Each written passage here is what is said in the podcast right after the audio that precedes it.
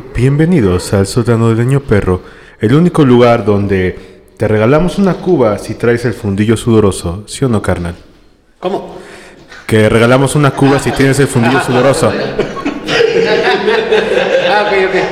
Ya me la aplicaron. Ante- antes, de, antes de pasar a, a los temas o a presentar a toda la bandera, le quiero, le quiero decir un agradable mensaje a los Team Calor o los que les gusta el calor, que espero que estén felices, porque nos estamos asando y aparte nos sudan lugares que no sabíamos que podía sudar. Amo el calor, perro. Por cierto, ¿cómo estás de tus ingles? Bien, Rosanas más. Pues muy bueno, con ustedes les presento al señor de Ingles Sudorosos y que acaba de estrenarse como viejo sabroso, Rocker Cade. Buenas noches, gente. Regresamos a un capítulo más, el capítulo 12. El capítulo 12 Capítulo 12. y próximamente la próxima semana el 13, el 13. ese No, entre más me la mamas más me creces, güey. Ya estaba esperando por decirlo, güey. Este, buenas tardes, buenos días, buenas noches. A la hora que nos escuchen, gente.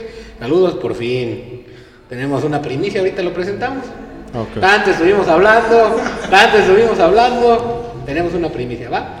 Les presento al maestro Pokémon y experto en memes del Chems, el señor Kem.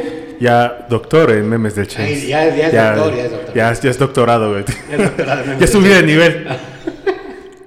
¿Cómo está? Eh, pues sudoroso, hermano. ¿Cómo quieres ¿Ya que estamos? comiste? No, no he comido, güey. Ahorita Bien. ahorita voy a chingarme una gorrita de las que conseguimos aquí, güey. Presento al señor Robin Etzel. ¿Qué hay, gente? ¿Cómo están? Los odio a todos, los cagan. Me caga, me caga. No, pensé que estaba dando José Madero. Ah, bueno. Se, se tragó el humo. Este, al experto en polémicas, el señor Huicho. Señor Huicho. ¿Qué tal, gente? Buenas noches, días, tardes, quién sabe su puta madre. Este, hoy tenemos un invitado de honor, un invitado al cual le quiero partir su madre. Ah. La primicia, la primicia, cabrón. Con ustedes, el señor Mameluco. Pido ser Fred- Alfredo Adame. Ay, con Don Roberto París. Por favor, no provoques al señor Adame. ¿Qué tal si te da una patada de bicicleta, güey?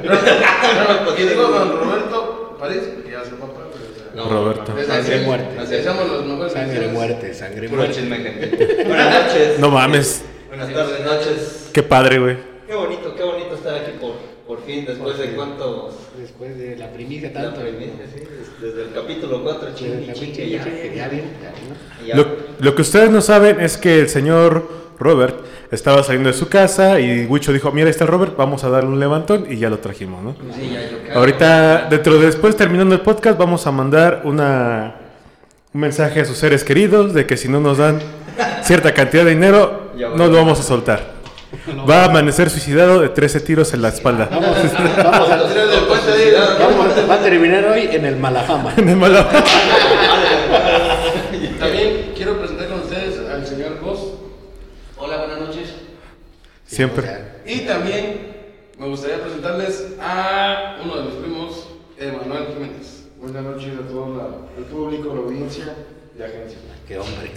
Qué hombre. Qué hombre. Qué hombre. por, Qué hombre. por un, mo- por un momento pensé que iba a decir la efeméride, Qué güey. pesado, qué pesa. Ah, ah, ahora dio el juramento a la bandera, güey. El que va a decir el, el juramento a la bandera. Padre nuestro. Ay, Ah, no, eso es- no. Estuvimos cerca, pero no.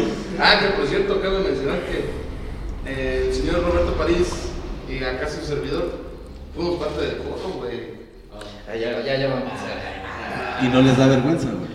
Saludos a Vadillo. que por allá- Ah, pensé que iban a decir, fuimos también monaguillos, a ver qué pedo. No, no, no, no. Ah, también Bueno, yo no, pero no se ¿También escucha. es parte de Vadillo? No, no, no, no. Ay. Ah, Ya no, señora- ya no. Saludos a Vadillo. ¿Cómo se llama? Un estimadísimo saludo. Este Ortiz. El Chabelo. ¿Cómo se llama? José Ortiz. José. José. Ah, bueno. Pues queremos ah, darle la bienvenida a los visitantes del sótano. Venimos a hacer un, vamos a pasar un rato ameno de desmadre y comentar X y Y eh, de mamadas, ¿ok? ¿Algo quiere decir, Wicho? Aprovechando que estamos aquí en el nuevo capítulo, fin, ¿vamos a adoptar el nuevo nombre o nos vamos a quedar tal cual? Entonces fuera del aire, viejo. Fuera del aire, viejo. La próxima vez lee el memorándum que te mandamos en Google, güey. No mames. Eh, No está difícil. Google, Gmail, acceder, sótano podcast, ahí está. Recuerda que perdí todos los mis WhatsApp. Ah, es cierto. Ah, no, a mí no me hagas pendejo, te funaron, güey. Te doxearon, güey. Por meterse en grupos de la Deep Web. Te, te, me- te doxearon hasta el fundillo, hermano, no mames. De caliente, ¿no? Entró el enlace de gana dinero muy fácil. Dale link. Pero esto es iPhone. Maduras, maduras calientes a dos kilómetros, te mamaste, güey. Y la Luego tienes este formulario. Y resulta que estaba a 100 metros ahí. estaba en punto. No, me- pe- Pero no era caliente por hot, estaba caliente por la pinche calor, no mames, güey. Ese es el pedo. Arriba el calor. Sí, sí, veo un aumento, güey. calor. Sí, veo un La calor. Y arriba la calor. Bueno, señor Robin Excel, empecemos por favor. No quiero. No quiero. Entonces no quiero. No quiero. Entonces, En la historia y el folclore de lo extraño y lo paranormal de nuestro país tenemos una multitud de casos de los cuales sabemos que existen farsantes, como es el caso de Carlos Trejo y su caso Cañitas. no, no, Por si no sabían que era una farsa. por favor, no, no provoques a Carlos Trexo. Nos va a aventarse una botella de agua, güey, no Pero mames. aquí tenemos a Dame. Eso dame. El representante de De hecho, fue para quedar bien con él, güey.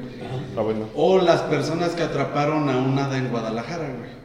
Entre otros casos muy peculiares y a veces fuera del sentido común, como la mujer cocodrilo o serpiente de las ferias de pueblo, güey. Pero dentro de esa multitud de casos, de vez en cuando nos encontramos con casos tan macabros, misteriosos, siniestros y extraños que hoy tienen su lugar entre los casos en pena en el casillero del sótano del niño perro. Hoy les traigo, ta- traigo, me, me trabé, güey. El caso del científico mexicano Jacobo Greenberg. ¿Han escuchado hablar de ese men? no me suena. No, güey. Poco, sí. De hecho, creo que lo estaba buscando eh, una, la fuerza así como de inteligencia, porque sabía muchas cosas de una tal Tatita, algo así. Ok. Bien. Adelante. Pues Jacobo Greenberg Silverbaum nació en la Ciudad de México el día 12 de diciembre del año 46. Este señor fue un neurofisiólogo y psicólogo egresado de la Universidad Autónoma Nacional de México, motivado por un accidente cerebrovascular que le arrebató la vida de su mamá en... Ya está cabrón, güey. O sea, ¿Eh? Un EBC. En los años 70 cambió de residencia a Nueva York y estudió psicofisiología en el Brain Search Institute, Instituto de Investigación Cerebral para los del CONALEPO. Bueno. Fue fundador del laboratorio de psicofisiología en la Universidad Anáhuac y a posteriori otro similar en la UNAM. Fue, fundó el Instituto Nacional para el Estudio de la Conciencia IMPEC, donde publicó muchos libros con apoyo del CONACIT, el mismo que paga los tatuajes, güey, de los alumnos que hacen proyectos, güey. Te hacen Ah, proyectos, ah, ok, ok. Además de estudiar estas disciplinas académicas mencionadas, a diferencia de tu tío Hermenegildo, güey, que no terminó la primaria, Ah, estudió saludos, tío. el chamanismo mexicano, la conciencia, disciplinas orientales, meditación, astrología y telepatía. Llegó a escribir 54 libros respecto a estos temas, siendo una persona sumamente interesante. Sí, güey, tuvo.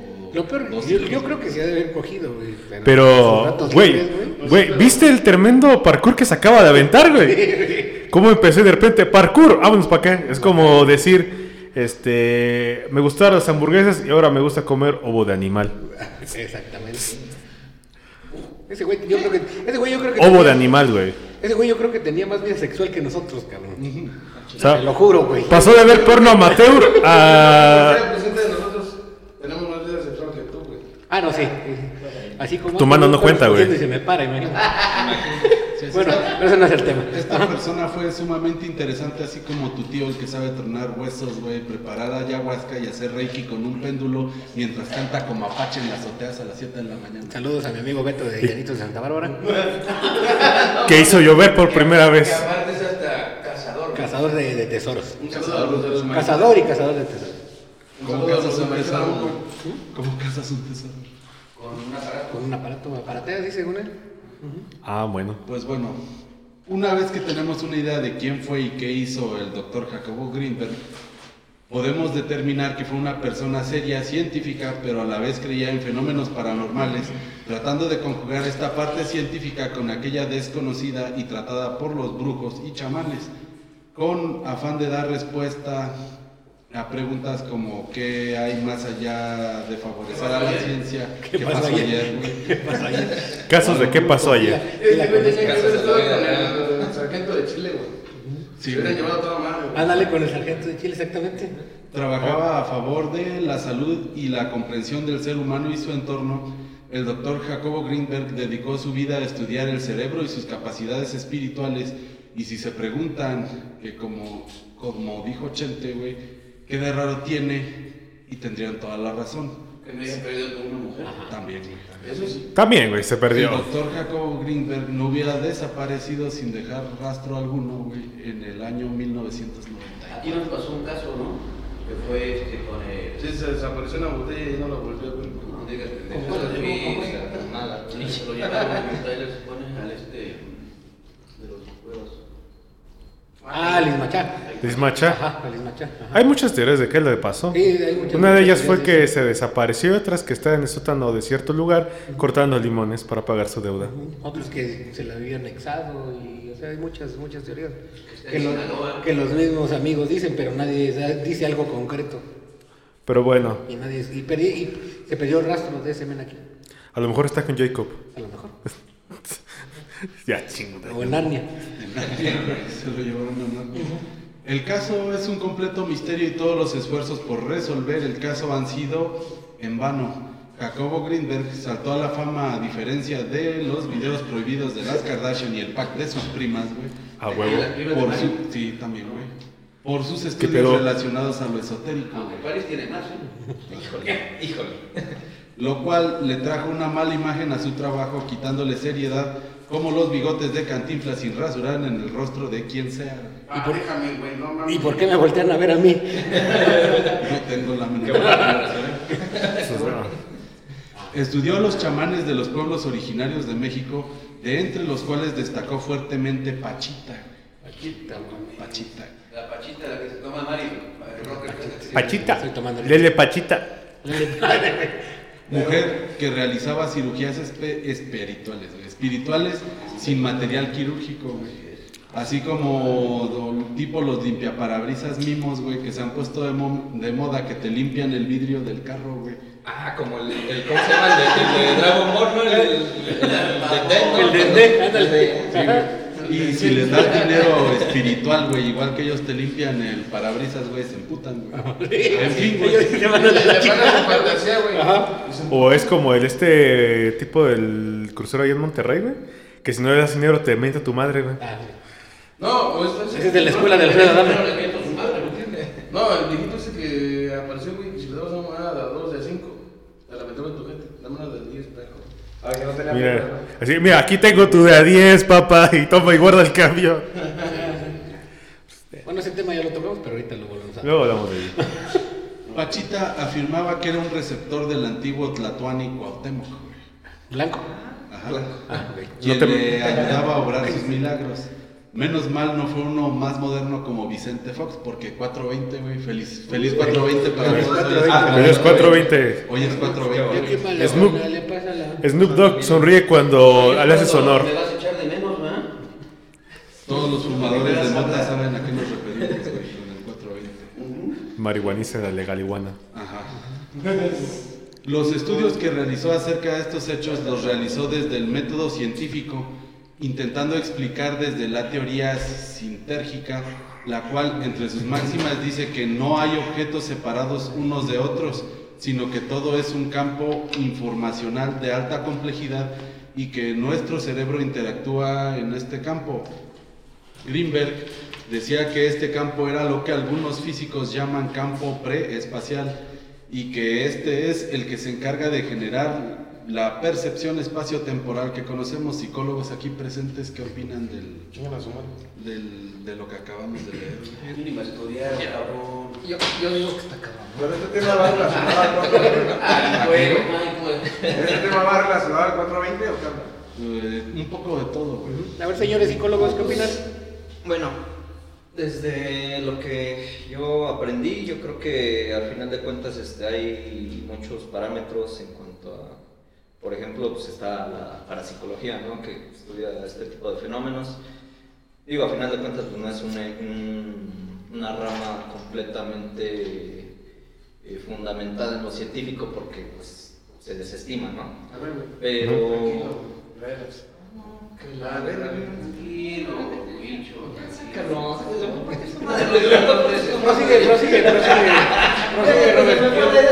Yo también por eso no te trajo conmigo porque ya ya ya le dije, es mi gallo, güey. Prosigue, prosigue. Bien inspirado. Prosigue, Robert. Mira, es- Se me fue el pelo, dile. Yo- que se me fue el pelo. No, pues, pues mira, eh, por ejemplo, de Freud, eh, él tenía un discípulo llamado Carl Jung. Ah. Él se cochaba a sus pacientes, ¿no? Para- sí, Sí, güey. Se las cochaba para de su Historia. placer. Ahí, ahí le ¿Con recomiendo. Ajá. No. Ahí, le recomiendo esta película con. ¿Cómo se llama? El Michael Fassbender. Con Michael ¿Y- ¿Y se Fassbender. los curaba, güey? Eh, entre comillas, eh, Sí, había una cura, pero era. ya, porque no ya estaba asegurado. Mm, o sea, sí, pero. Así fueras vato o mujer. Ah, sí, sí. Aplicaba Sí, la de los filósofos. De hecho, griegos. había otro, no me acuerdo, este psicólogo. Pero Es- él, sí, él sí llegó a tener experiencias homosexuales, nomás con tal de experimentar, pero no, no me acuerdo. ¿No era Otto Rank? ¿A ti te gustaría experimentarlo? ¿Te gustaría experimentar eso? No, no porque yo ya he ido a terapia. y, pues, Ajá. Me gustó, pero que Muy tiempo. Pues muy bonita tu historia, pero le faltaron putas, ¿no? Luis, sabemos que quieres seducirlo, pero no Sí, sabemos ya no, no. Deja que hable, por favor. No, se me quedó. Bueno, Es que te lo quieres caldear, ¿verdad? amor hay un paso, güey. los vergazos. Ah, exactamente, los vergazos, güey. Ah. Ah, no, con razón me está insistiendo. Ya, te quiero. Al rato va a ser pura. ¿Quieres unas MDP? Que son de MDP metidas de pito, cara. Mejor, mejor ilústranos con con sabiduría en lugar de esa. A ver, yo- yo- a mí me gustaría ver que los dos psicólogos, güey, pues, Pues déjalos pues, hablar. no, pues, es que no te Pues calles. Déjalos que hablar. interpreten. Por Ajá, eso, de- que se den sus- Pues. Hablar. Ay. Ay. Ay, esta grasa no se quita. Oye, pues, cada que hable Luis puedes poner este, Un pin, un, un, un delfín, este. Tengo balazos, güey, que sirven, La voz de un delfín, güey.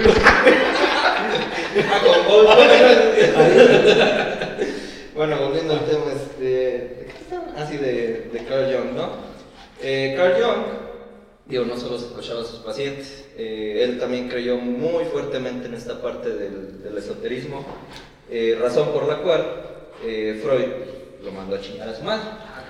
Entre varias cuestiones, yo me había acordado. Yo que me acuerde, tenían ciertas diferencias y fue por causa de un paciente en la cual este terminó cortando esos lazos. Pero de acuerdo con el punto de que al respecto de cuando hablaban del esoterismo, este fue uno de los tantos detonantes por lo cual esotéricos hacen referencia a, a porque, digamos, fue el primer y único, bueno, de hecho psicólogo, era neurólogo, que se atrevió justamente a hablar como de estos, estos temas, de que se adentró y dijo, es que tiene que haber una explicación en cuanto a estos fenómenos. Eh, yo la verdad no lo estudié mucho, pero eh, sí tengo, ten- tengo esa noción de que pues, él fue como uno de los primeros psicólogos que, que trataba de darle como, ¿no? como, esta, como esta explicación a los fenómenos, pero pues... ¿A quién? A los freaks. Ahí está. Sí, sí, sí. ¿Quién, yo? ¿Quién? ¿Usted qué opina? Pues, en lo personal siento... Yo siempre he sido de la idea, güey, de que nada proviene de la nada. Todo tiene un origen, ya sea científico, pero mínimo tiene un origen. No soy quien para juzgar, pero me gustaría escuchar un poquito más Antes de. antes de poder sacar una conclusión. Aquí es donde encontramos una teoría relacionada que es la teoría de la Matrix. Y según esta, lo que percibimos es el resultado final de la interacción entre la matriz de información y nuestro cerebro, pero no tenemos cómo saber cómo se creó esta percepción, por lo que se cree que la realidad es independiente de nosotros, tal como lo mencionó Greenberg. ¿Qué Ver-? Verga, güey.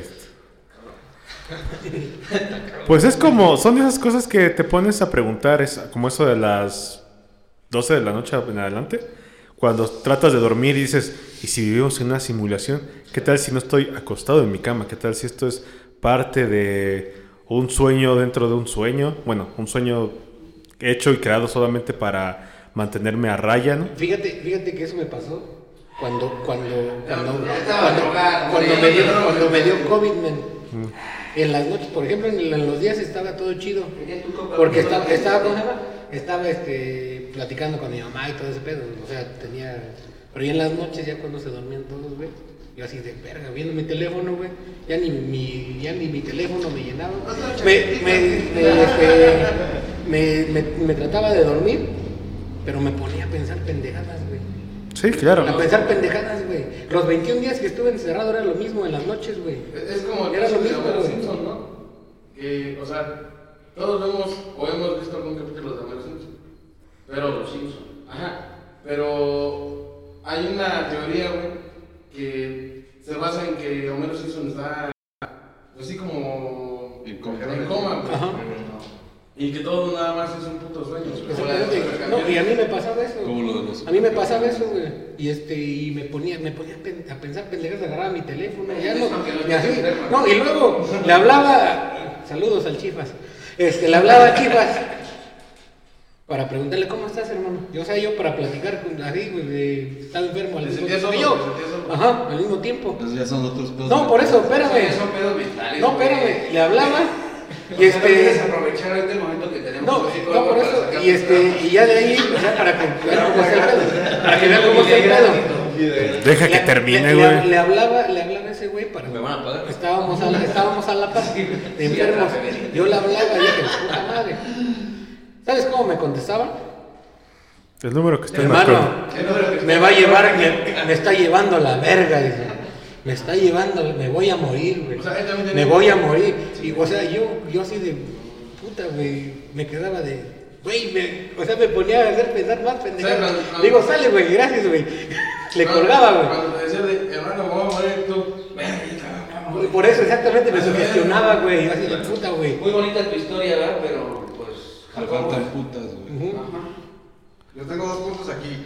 Aquí la relación, la relación que nos interpreta Greenberg, o como se pronuncia, es la... Por eso dice que es- se cree la realidad que es independiente de nosotros. Aquí yo creo que tengo dos puntos. El primero, que es el efecto placebo, y el segundo se puede llamar un sueño lúcido, donde puedes eh, realizar lo que tú quieres a través de tus sueños. Porque pues aquí dice, la realidad es independiente de nosotros. Y como un efecto placebo que piensas que en realidad está pasando, pero te lleva a otra situación diferente. ¿no? ¿La droga puede ser? Tal vez. Sí, por ejemplo, Sí, cuando ha, ha pasado que personas se emborrachan con cerveza sin alcohol. Y dicen, ya ando bien pedo, ya. Ah, ¿no? El efecto placebo.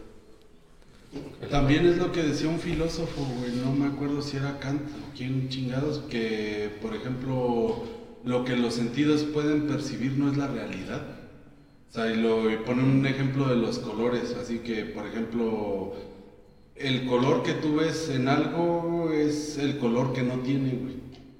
O sea, que por ejemplo el sol refleja, no sé, en tu camioneta, güey. Y tú la ves roja, pero la camioneta es de cualquier color menos rojo, güey. Es como lo del cielo, ¿no? O sea, que todos aparentemente lo vemos color azul, pero realmente no tiene color. Exacto. O sea, que, que tus sentidos te engañan, güey, por así Sí, es decirlo. nuestra Es interpretación, vaya. interpretación, exacto. Yo creo que va a ser momento de sacar el foco. No, no, no. Para esta siguiente parte, no sé quién guste leer, güey, de los que están enfrente, güey. Bueno, yo. El- lo que está resaltado en azul son palabras del doctor Greenberg. Bueno, cito, Greenberg. Ni siquiera alcanzamos a entender cómo hace el cerebro para lograr este po- portento, este milagro de la realidad común y corriente, de lo que vemos como una imagen visual, de lo que oí- oímos como un sonido, Son tantas las operaciones cerebrales que se requieren para lograr este milagro que es la realidad cotidiana, que me atrevería a decir que estamos ante un mecanismo, el cerebro humano, con capacidades ilimitadas. No se requiere ir más allá, simplemente considerar que esta matriz informacional que el cerebro decodifica es tan compleja y más compleja la realidad perceptual para quedar asombrados de la capacidad que tiene el cerebro para realizar lo más común y corriente, que es nuestra percepción visual, auditiva y etcétera. Todas, ¿no? Es, que luego que estaba viendo, también estaba viendo un tema, güey, de que por ejemplo, o sea, hasta los insectos, güey. O sea, nosotros vemos a los insectos y los vemos pequeños, güey. Y nuestra percepción es esa, güey. O sea, que son pequeños, güey. Y tú ves una pinche mosca y ya, pinche mosca pendeja, cómo está chingando cosas, güey. Estamos en un infinito, en un, universo. Y, o sea, y la pinche mosca, güey, tiene no, no sé cuántos putos ojos tenga, güey. Pero, o sea, en, en cada ojo tiene un chingo de. Pues sí, como. Sí, más ojitos, por así decirlo. Pero, güey, cada pinche ojo capta mamada y media, güey, y lo interpretan a su manera, que es muy diferente y es muy amigo a, a la nuestra, güey. ¿Y qué capta tu ojete? Ojote, perdón. ah, bueno. No, déjalo, güey, está callado. Ah, ah, bueno, güey. Ah, bueno. This man. Hay una serie de videos que me he tomado el tiempo para ver como que hablaba sobre los niños autistas, sobre cómo nos ven. Y es realmente fascinante por el hecho de que perciben lo que es el ruido y que es muy estridente para ellos. O también que su único, ¿cómo se llama? Foco de confianza que es sus familiares. Bueno, la persona que es su, su centro de confianza, güey, lo ven como... Lo engrandecen tanto como si fuera una figura para ellos de Dios. Es- estoy ahí divagando, ¿no? Pero se me, nunca me lo había puesto a pensar, güey, ¿no? Imagínate cómo lo ve cada quien, cada quien tiene una perspectiva del mundo. Este, te verá como un ojete, güey, pero bueno.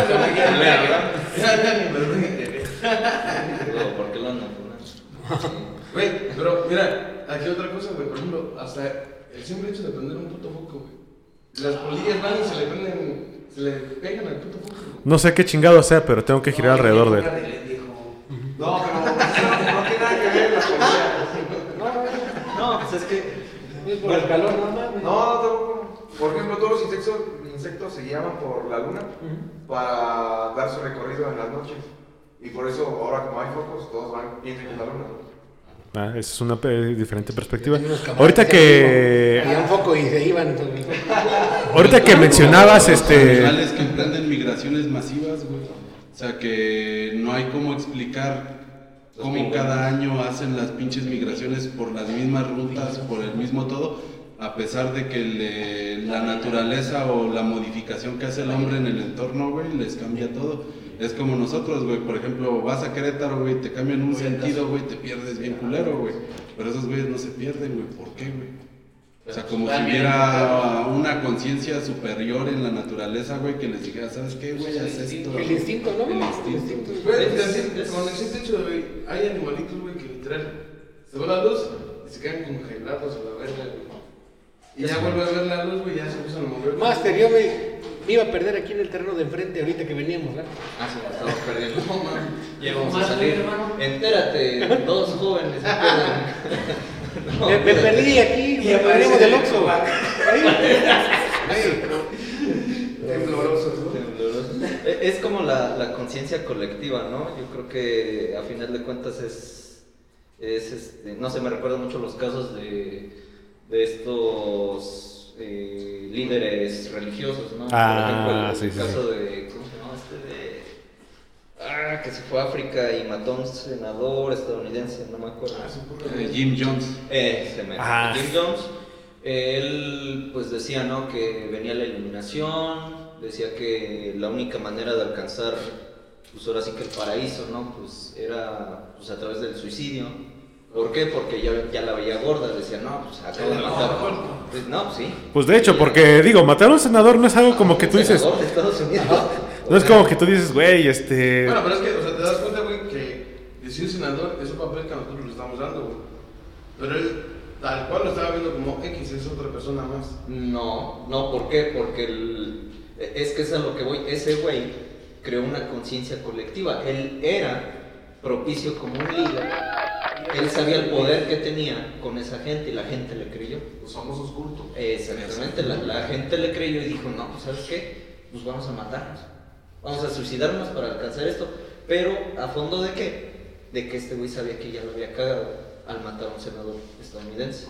O incluso también esta regla que tienen en los aeropuertos, que por nada en el mundo este, es- alteres a la gente, ¿no? Claro. Porque imagina, sientes un pequeño, una pequeña vibración estando volando, güey, y dices, no mames, turbulencia, turbulencia, vamos a morir, vamos a morir. en pánico. Es- entras en pánico y haces que todos entren en pánico. O un caso que también este, ocurrió con, en la serie de Doctor House, en la cual este, un paciente estaba, bueno, una persona este, le empezaron a salir manchas y vomitó. Y una de las chicas que está enfrente del doctor le dice que, que tiene, ese, pa- que tiene esa persona, tiene algo malo, es algo, no, volteate porque vas a vomitar. Y le salieron manchas y vomitó, güey. Y justamente le empezó a decir todos y para que resolvió el caso, para que resolvió el caso, tuvo que decirles, para empezar, este... Sí, decirle mentiras prácticamente de que el, siguiente el siguiente síntoma es que les va a temblar la mano y, y les va a parpadear el ojo y todos les parpadeó el ojo y les... Te sugestionaron al Te sugestionaron, ya les dijo, ah, no, no, no, no tienen nada, solamente este, es este, esto que se llama...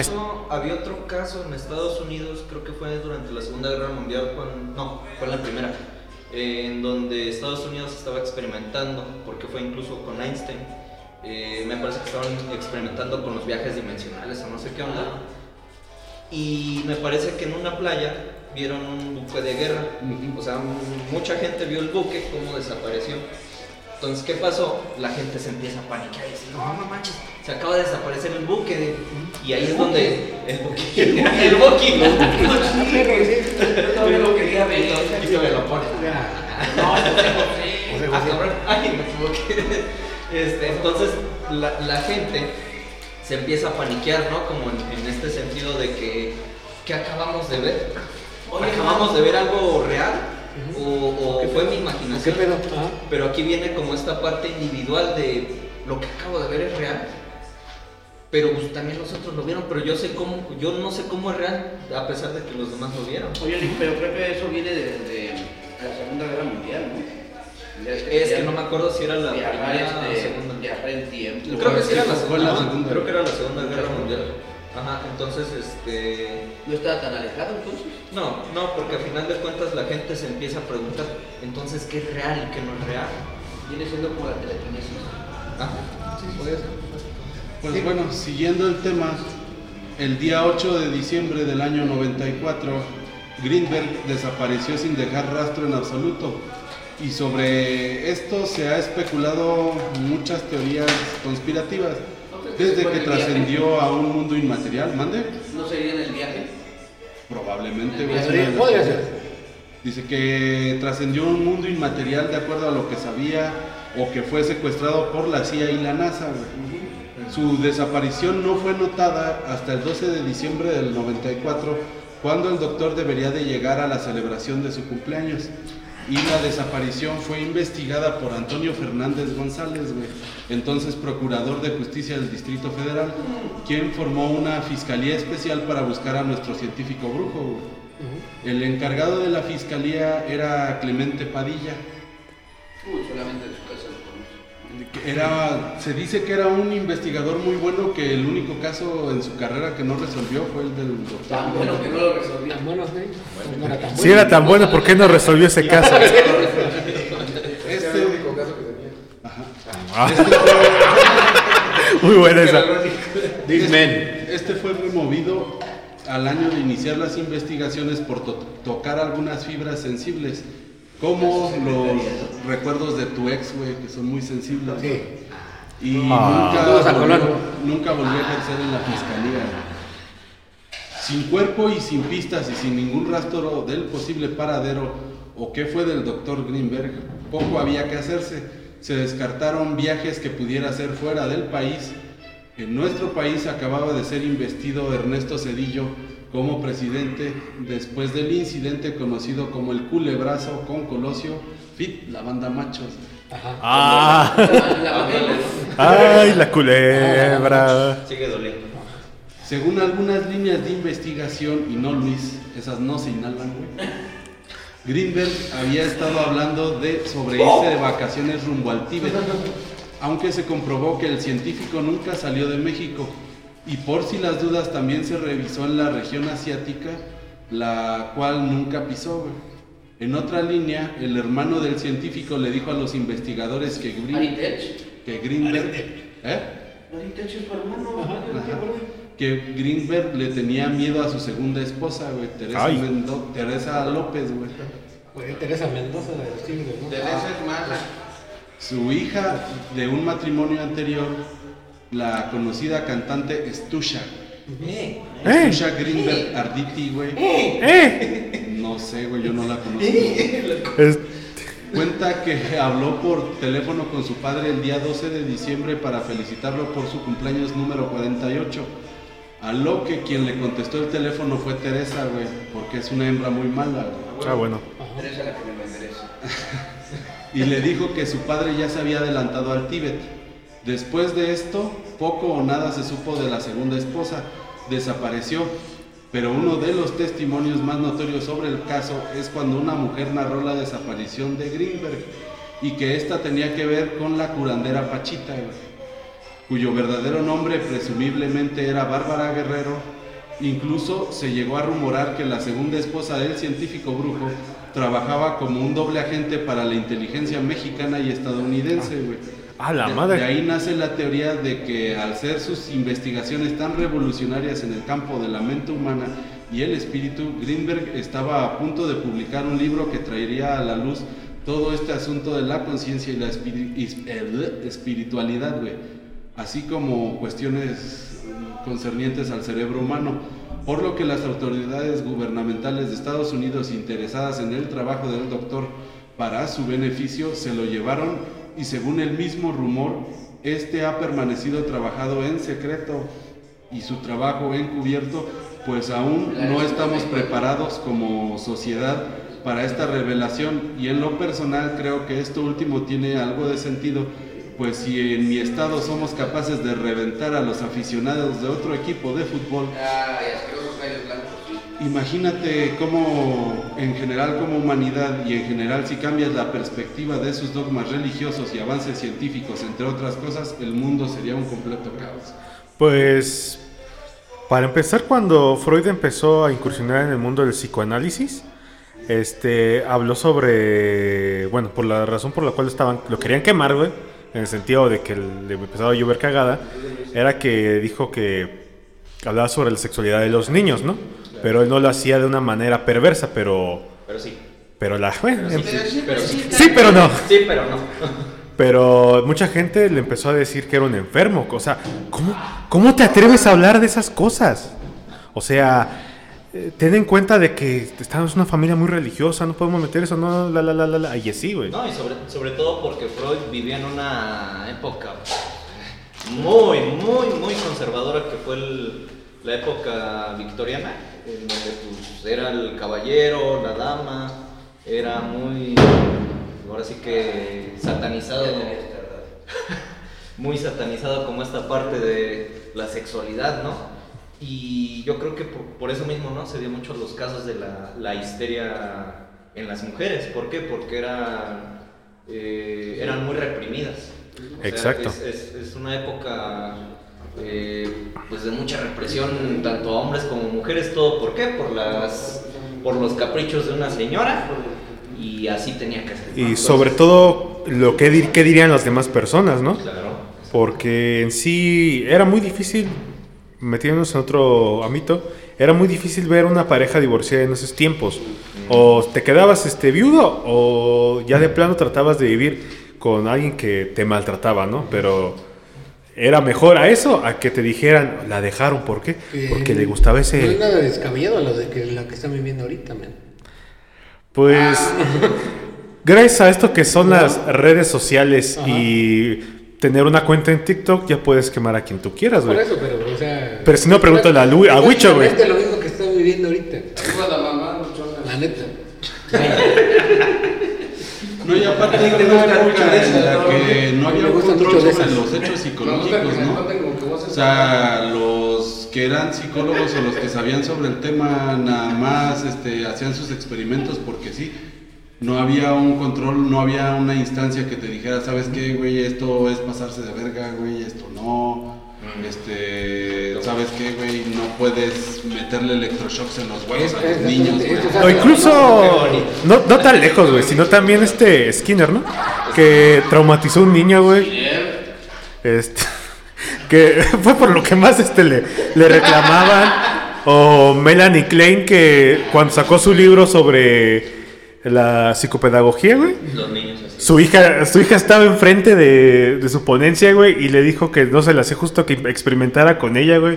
O sea, le bajó la autoestima enfrente de todos los demás ponentes, güey. Pero a ella no la quemó en las letras, güey. Este- como y su mamá, ¿no? O incluso Freud, No, güey. digo, pero a ella no la quemaron en las letras, menos de También, güey. Ah. Incluso hasta Freud, güey, que se se atrevió a psicoanalizar a su hija, güey. Que, según que según el psicoanálisis, eso es incesto. No mames. ¡Eh! ¡Parkour! Parkour. Después de un tiempo, y como es costumbre en nuestro país por parte de nuestras autoridades, siempre competentes en toda materia, güey, el caso no llegó a nada, güey, y tuvo que Ay. ser cerrado en el año 1996. Los familiares de Greenberg intentaron localizar al investigador Padilla, pero sin éxito.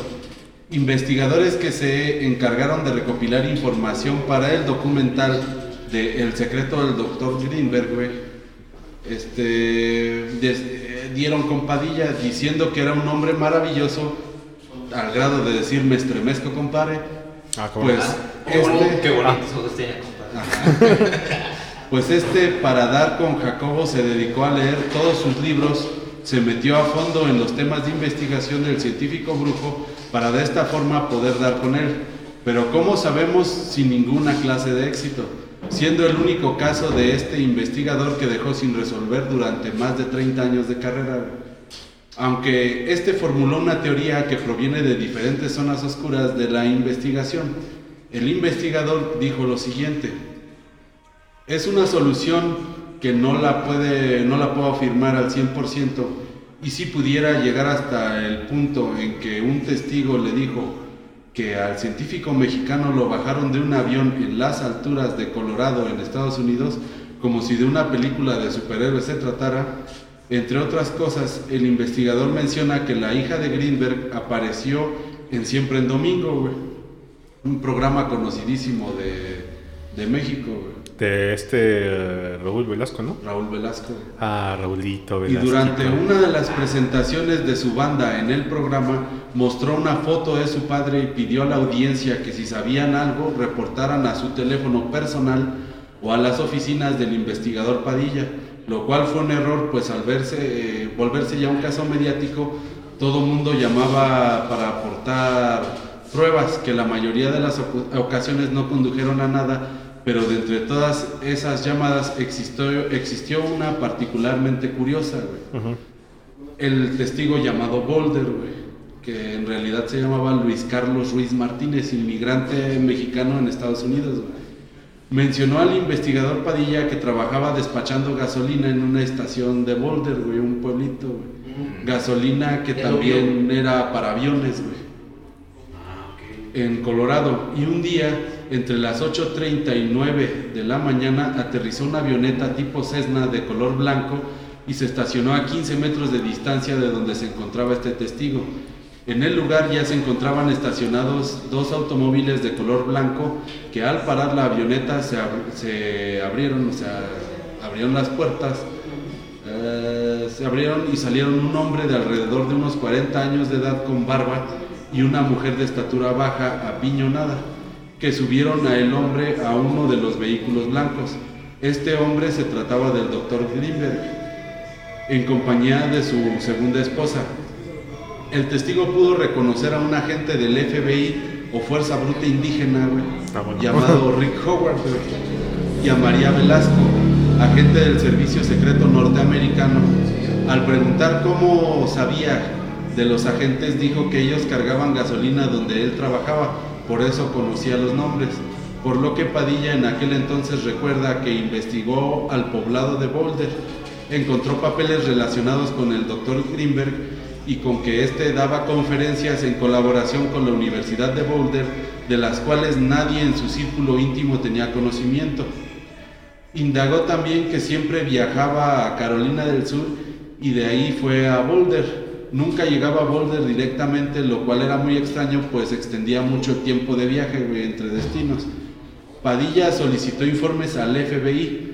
Ellos le enviaron una documentación que solo eh, incluye la, entrega, la entrada de Greenberg a Estados Unidos el primero de noviembre de 1994 con destino a Nueva York. A lo que Padilla solicitó más información recibiendo por lo menos tres hojas con entradas y salidas de Greenberg y su segunda esposa al aeropuerto JFK de Nueva York otra entrada en Los Ángeles y así en todos los lugares que solían visitar. Por lo que el caso al enfriarse, Padilla recuerda que pensó en dos cosas, o el FBI no quería cooperar o había negligencia por en medio en el asunto. Como ven hasta aquí. Pues, híjole. Esto parece como este tipo de películas de, o series de televisión en el cual este, la persona no había desaparecido, sino que lo ocultaron y estaba por allá, solamente porque sabía algo más allá de la comprensión humana, ¿no? O por sus investigaciones. De, de hecho, me acuerdo esta frase de Melanie Klein, ahorita acabo de googlear, que dice: Quien come el fruto del conocimiento es siempre expulsado del paraíso. Yo creo que esa, esa frase se puede, se puede aplicar de muchas maneras, ¿no? A final de cuentas, a uno mismo, ¿no? A saber sobre uno como persona, pero cuando, yo creo que cuando lo aplicamos en sociedad está más cabrón, porque a final de cuentas, si lo analizamos, el gobierno no quiere que sepamos nada, ¿no? El gobierno Claro, claro, no- porque- no- nos impide conocer porque ciertos. Les, les quitas como cierta manera esa autoridad de que tienen la verdad y solamente la verdad. Claro. Porque si los cuestionas ya sería como decir, ¿por qué me cuestionas a mí? Exacto. Yo que soy el gobierno, yo soy el que te está dando lo que tú tienes ahorita. Pero más allá de eso sabemos que principalmente el gobierno mexicano no es caracterizado por su, Honestidad. su honestidad, ¿no? Siempre sabemos que... Y mucho menos Estados Unidos, que es uno de los lugares de los cuales, este, cuando el río suena es porque agua lleva, ¿no? Y siento yo que las investigaciones del doctor, siento que estaba dando en un punto y un clavo, o estaba a punto de ser otro que aportara al conocimiento de que ya habían generado otros, y quizás a lo mejor debió tocar una fibra tan sensible para que llegara al punto de que, ¿sabes qué? Vámonos. No, y, y es que, bueno, a mí se me hace muy curioso a veces porque este tipo de gente, por así decirlo, que conoce mucho, doctorado, investiga, los tienden de locos. Claro. ¿Por, por qué? Porque en la sociedad desde hace siglos atrás vemos a la locura como, como de que pues no vale, ¿no? O sea, está loco, está en la calle, los famosos loquitos de la calle, ¿no? Ah, pues, Está ahí y no hace nada. Pero yo creo que a final de cuentas... Te metas con Manuelito. Con Manuelito. Mira. Como- Es lo que se quedó callado mejor. Para que no lo chinguen ni miren. No, no, pero a final de cuentas, eh, yo creo que, que dentro de la locura hay cierta razón. Incluso nos cuestionábamos, muchos de mis colegas decíamos, yo creo que a, a final de cuentas los locos a lo mejor somos los cuerdos. Los cuerdos, entre comillas, ¿no? ¿Por qué? Porque ellos, a lo mejor los locos, eh, ven más allá, ven cosas que a lo mejor nosotros no podemos ver. Eh, a, a ver, Lucho. Yo siento que es como el hecho de que, por ejemplo, ¿tú por qué trabajas, güey? Pues para ganarme la vida. Pero ¿qué quieres? O sea, ¿qué quieres? Dinero. ¿Qué vas a comprar con ese dinero? Cosas Tu metáfora es bonita, pero no. Porque a lo que yo me refiero es de que a lo mejor el que tú ves en la calle, güey, a veces dice, ¿para qué trabajo, güey? Si estoy bien. O sea, yo no ocupo nada más. Comprarme un carro para que... Pues, Yo siento que hay mucha percepción en ese tipo de casos. Hay un ejemplo de una persona, güey, que por ejemplo llega un turista a X lugar, güey, y ve a un don, güey, en una hamaca de un perrón, güey, acostadito, disfrutando del clima, disfrutando del día, güey. Claro. Y llega un señor y dice, ¿a poco sí quiere trabajar usted? O sea, ¿así es su forma de ganar la vida o se siente bien cómo va su vida? ¿No le, no le gustaría una casa más, más grande, un- unos carros de lujo? Y el, ese vato le contesta, le dice, ¿para qué? Mírese, usted viene a vacacionar donde yo estoy. Yo aquí estoy disfrutando la vida. Es que yo creo O que. sea, yo creo que también es la... Son tipos diferentes De, de hecho, algo que mencionas, Wicho, había un profesor que nos estaba diciendo, ¿no? Que esas personas que vemos allá afuera, sin hogar y todo ese rollo, son los rechazados de la sociedad. ¿Por qué? Principalmente porque son las personas de las cuales, este, de que tienen dinero, tienen dinero, güey. Pero ellos son como que la imagen que no quieren que este, o bueno, son una, una vergüenza, según ellos. Voy a explicar por qué una vergüenza. Porque ellos son los que no necesitan de un coche, güey. Ellos son de los que no necesitan una casa. Ellos son de los que no tienen que estarle cada día debiendo la hacienda, güey. O estar pagando por el agua, güey. O Sí, la o sea, electricidad, güey. Cero preocupaciones. Cero preocupaciones. Y digo, esa es- no es la imagen que queremos dar. Queremos que todos aquí paguen luz, paguen agua, se compren un coche para que paguen por mantenerlo, güey. eh, ya sea por gasolina, mantenimiento mecánico, tenencias, placas, chinga tu madre, quien quieras que seas que estás replacando. Y viceversa, pero yo creo que aquí, enlazando un poco, siento que aquí el profesor, eh, Jacob, era el que iba a, no sabemos si iba a dar un parteaguas o iba a dejar algo muy en claro siento yo que iba a provocar este otro golpe más a esa autoridad. Claro, no, no, y es que al final de cuentas, eh, eh, retomando ¿no? lo, que, lo que decía en cuanto a volver locos a, a los que tienen la verdad, entre comillas, eh, es como desestimar lo que están diciendo. ¿Por qué? Porque, como dicen, ¿no? para la sociedad es más fácil tener a alguien adiestrado que alguien que está pensando y decir, no, es que ese está loco. Entonces, ¿qué, Bueno. qué hacemos? Lo encerramos y ya no lo desestimamos. Podríamos verlo como la religión, sin ofender a nadie. Pero es como antes, güey. ¿Otra vez tú? La religión antes, güey, si pensabas diferente, güey. ¿Qué te hacían, güey? Claro. Te velaban, güey. O sea, era como cuando Galileo Galilei, güey, dijo, no, mi madre es... Me he contado, pero ¿cuándo vas a escuchar eso? Bueno, Los que sí hemos ido a la escuela, amigo. que se Ah, se fuiste a la escuela. ¿Tú no? A la Justosierra. Tú sí fuiste a la Gustosierra, No, güey. estás pendejo. Me queda claro, güey. estábamos estudiando en el mismo grupo. ¿no? Entró a la escuela. No, Que terminar es otra cosa. Ah, perdón. De hecho, ahorita que lo mencionas, güey, este, durante la Santa Inquisición, güey, No mames, ¿a cuántos este, mataron? ¿a cuántos no mataron? Incluso a gente que, bueno, Inteligente, güey. ju- gente que llegó a ver las plantas, güey, y dijo, aquí se podemos sacar métodos para curar a la gente. Brujería, güey. Este, si no te salía na- este, sangre en tu verruga de aquí, que sabemos que esto es una bolita de aire, brujería, güey. O sea, prácticamente... Hablando sobre eso, güey. Hace poco de Podríamos decir que es un lo anime güey. Un anime o caricatura, güey, como le dicen llamar. Pero Otaku. decía ese güey, o sea, hablaba, era de Drácula, güey. Ajá. Con, con Dios. Ah, Castlevania. Castlevania. A huevo. Es un videojuego. Y, llega, güey, no, también es un anime. Es una serie, güey, está en Ah, Netflix. sacaron Está serie, Netflix. pero es un videojuego. Este, Bueno, el chiste es de que ¿Qué pasó, Master? Llega Estaban en algo bueno y, y de repente Espérame. con hasta con sus. llega, sus llega un demonio este, a la iglesia, güey, y mata a todos a la verga, menos al, al padre, güey. ¿no? Sí, sí, sí. Y le decía, güey, ¿para qué te haces pendejo, güey? O sea, si, si tú creías en tu Dios, güey, ¿crees que tu Dios me permitiría estar aquí contigo? No, y, Por si- supuesto que no. Y- Y le decía el demonio, ¿sabes por qué estoy contigo? Porque te amamos. no, y- Porque tú has matado a gente inocente, güey. Claro. Me vas a decir que la mujer que acabas de crucificar era una bruja. No seas mentiroso. Yo Claro. estoy aquí porque te amo, porque eres igual que yo. O sea, güey, la pinche percepción, güey. Y, y, por ejemplo, no sé si has jugado el juego de Dantes Inferno. ¿Qué pasó, padrino? Pues con esa creciste. Por ejemplo, ahí también está ese ejemplo, ¿no? De que dice, oye, pues, a mí me acaban de matar, ¿por qué no puedo ir al, al cielo eh, si yo fui absuelto, no? No, tú mataste y, corrompiste y hiciste muchas cosas y tienes que ir eh, a pagar al infierno. Yo creo que aquí tocas un punto interesante que, que, por ejemplo, en la religión también, digo, al final de cuentas también se mete.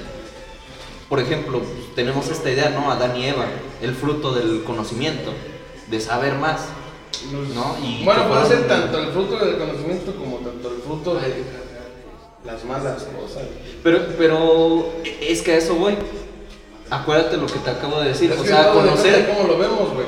Ah, Exactamente. ¿Cómo nos lo imponen? Porque es lo mismo que en la sociedad, güey. O sea, la sociedad nos impone, güey, a que ver el güey de la calle, que era tu ejemplo, güey. Ujú. Eso está mal. Pero es que eh, es a lo que voy, o sea, ponle que sea mal, pero ¿por qué está mal? ¿Quién dice que está mal La sociedad te conocer? lo impuso, güey. ¿La sociedad o el mero La mero? sociedad, güey. Pero Porque, es que, a ver, ¿tú cómo determinas que una acción, una acción que él hace es bueno o es malo, güey? ¿Quién te la impuso, güey? la sociedad, pero ¿quién le puso a la sociedad que es malo? Ese es el puto problema. Por eso, y es a lo que voy y no me dejas hablar, hijo de madre. Es que me cagas. Señor Requiem, ¿qué opina del tema? Pues mira, en lo personal, este. chinguen a su madre. Chinguen a su madre. Aparte, Vivimos una sociedad. Bueno, otra vez esa frase. Vivimos una sociedad en la cual, Saludos a Joaquín este. A Joaquín Phoenix, en la cual este la ley pusieron la ley con tal de traer algo bueno o tra- tratar de traer algo bueno, pero cuando vemos que esa ley llega a un punto de inflexión, ¿no? Como ejemplo rápido, ¿no? Sabemos que hay muchos secretos que no nos han querido contar, ya sea X gobierno, el que tú quieras, ¿no? Pero si llegaras a saberlo, ¿qué es lo que pasaría después? Te tachan de loco, te desaparecen. Te desaparecen, Claro. exacto. Y más que todo, a ellos les interesa que no sepamos esos secretos. Ya sea para salvaguardarnos o ya sea principalmente para que no cuestiones. Por ejemplo, ¿qué día, qué pasaría si un día te dije, se comprobara de, de todas las maneras posibles que Dios no existe, ¿no? O por ejemplo, no vamos tan lejos, güey. ¿Por qué el- tienen el nombre que ahorita cada quien posee en la vida real? No lo digan, pero pregúntense, ¿por qué les pusieron ese nombre? ¿Qué significa para ti, para tu familia, para la sociedad, güey? yo no tengo pedos en decirlo. Este, No, oh, pero no te preguntan.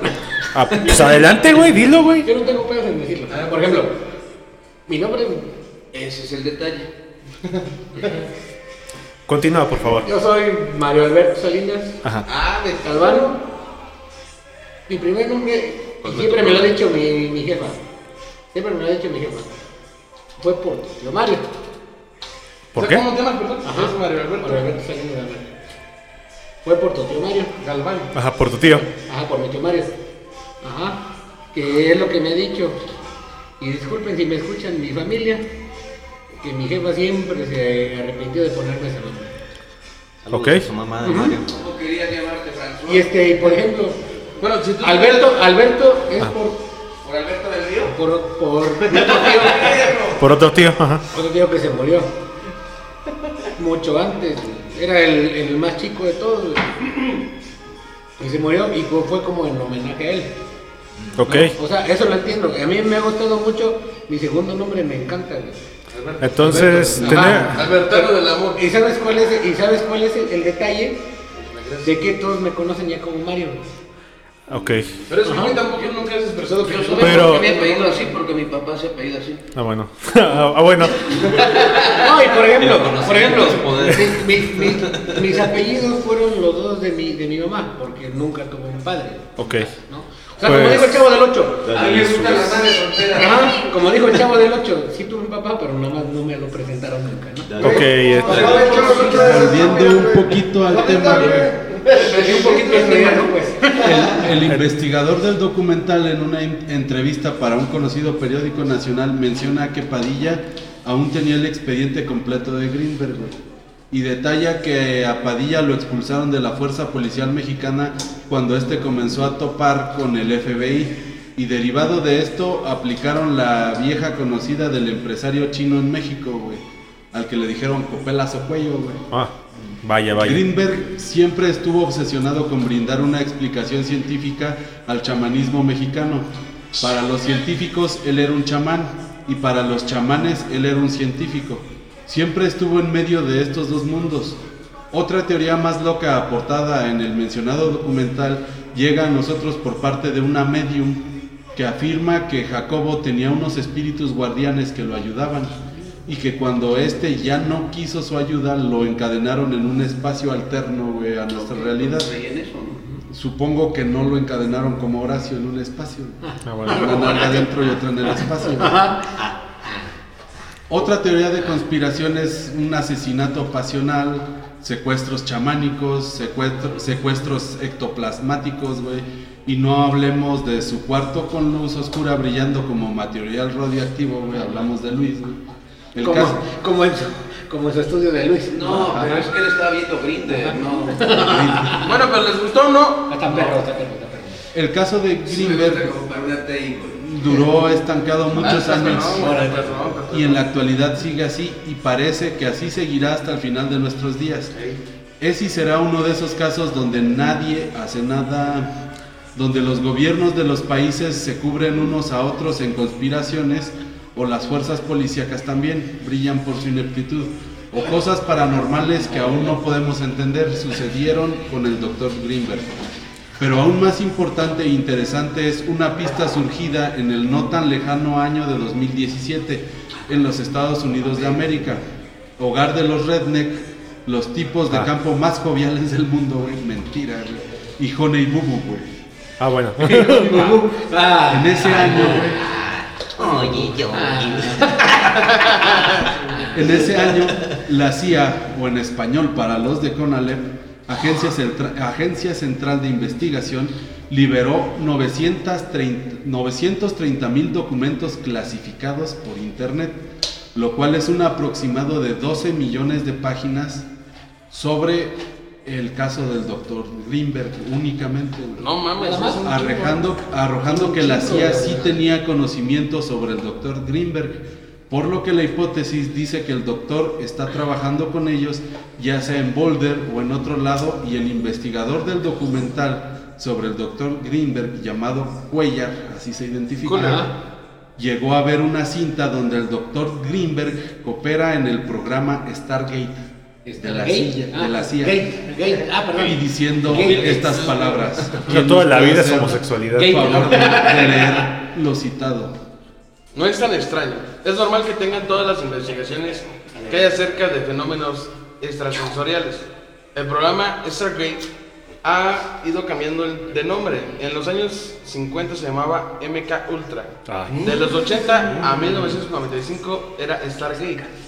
Y es una sección de la CIA, posee una para investigar todos los temas de telepatía, de remota visión, visión remota, incluso fenómenos ovni, telequinesis, de todos los tópicos de percepción extrasensorial.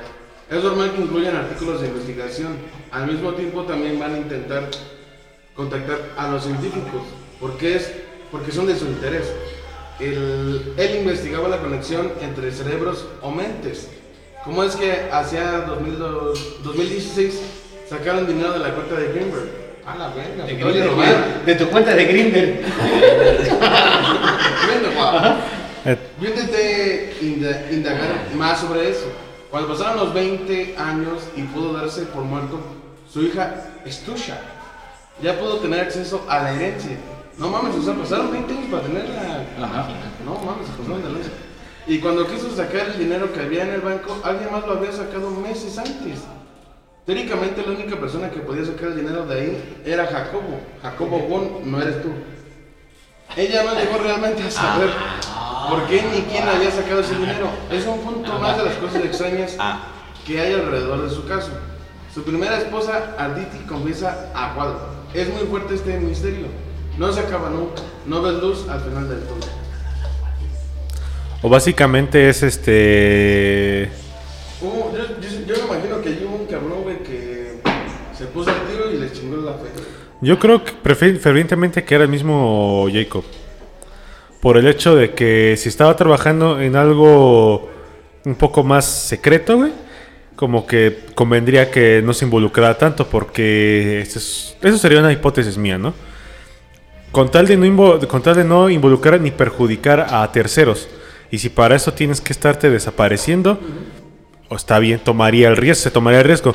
No como aquellos señores que van por cigarros al Oxxo y regresan quién sabe dónde, a cuándo. No, no, y es que yo creo que a final de cuentas, suponiendo esta, el- la suposición, no, ah, eh, a lo mejor no, lo buscaron y le dijeron, oye, ¿sabes qué? Tú estás sabiendo de más. Le explicaron cómo está el pedo. Y a lo mejor él comprendió, ¿no? Y, y es como en toda es- esta cuestión de, estás sabiendo de más, tienes que entender que la sociedad no puede saber más. Tiene, tienes que, o sea, puedes trabajar, pero trabaja con nosotros. ¿Para qué? Para que la sociedad no conozca. Mm, eh, también sería una hipótesis válida. O sea, a final de cuentas, eh, eh, volvemos a lo mismo de por qué la sociedad no puede conocer. Pues porque vamos a los líderes, a, a que no sepan. Entonces, ¿qué hace el gobierno? Lo crea como misterioso, desapareció. Digo, en esta suposición, ¿no? De que pues, ahora trabajamos contigo. Cuando- No te desaparecemos, pero te usamos porque sabes mucho y puedes servirnos. Básicamente llega un punto en el cual está amenazando la, la utopía que se está creando, la autonomía que está a punto de nacer. Y para evitar que esa burbuja se rompa, tenemos que saber al respecto. O trabajas con nosotros o vemos la manera de silenciar. Básicamente. O le dices, hola Peter. Ah, Soy o- hola, Peter. Hola Peter, ¿cómo estás? Hola Peter, ¿cómo estás? No es que estos archivos de la CIA fueran totalmente secretos, sino que la Agencia de Inteligencia de Estados Unidos había hecho todo lo posible por evitar que fueran leídos. Ya en 1995 se ordenó la desclasificación de todo documento de interés hist- histórico con más de 25 años de antigüedad. Por eso hasta 2017-16 se desclasificaron. Sin embargo, la agencia solo los hizo accesibles a través de cuatro ordenadores en todo el país. En la actualidad se pueden consultar online estos documentos anteriormente secretos que presentan información en referencia a avistamientos ovnis relacionados con el Dr. Greenberg, operaciones en Cuba respecto a la Guerra Fría, el proyecto Stargate, posteriormente MK Ultra o proyectos de telepatía como el, el ya mencionado MK Ultra. Y esto, señoras y señores, señores y señoras, ánimas y fantasmas que moran en el sótano del niño perro, fue otro caso más del casillero embrujado del sótano del niño perro. En este caso, el refrigerador, ¿no? Que por cierto, alguien tiene que sacar el. ¿Cómo se llama? Alguien tiene que sacar el, la galleta de avena que está dentro, ¿no? Y ya lleva desde, el- desde el capítulo 2. No mames. Bueno, y la última vez que supe dije que habíamos encerrado una naranja, güey. Ahora es una galleta de avena, güey. Una galleta de avena diciendo. ¿Qué opinan del caso? ¿Qué les pareció, señores psicólogos? Pues es como un poquito similar a esta película de No mires arriba, ¿no?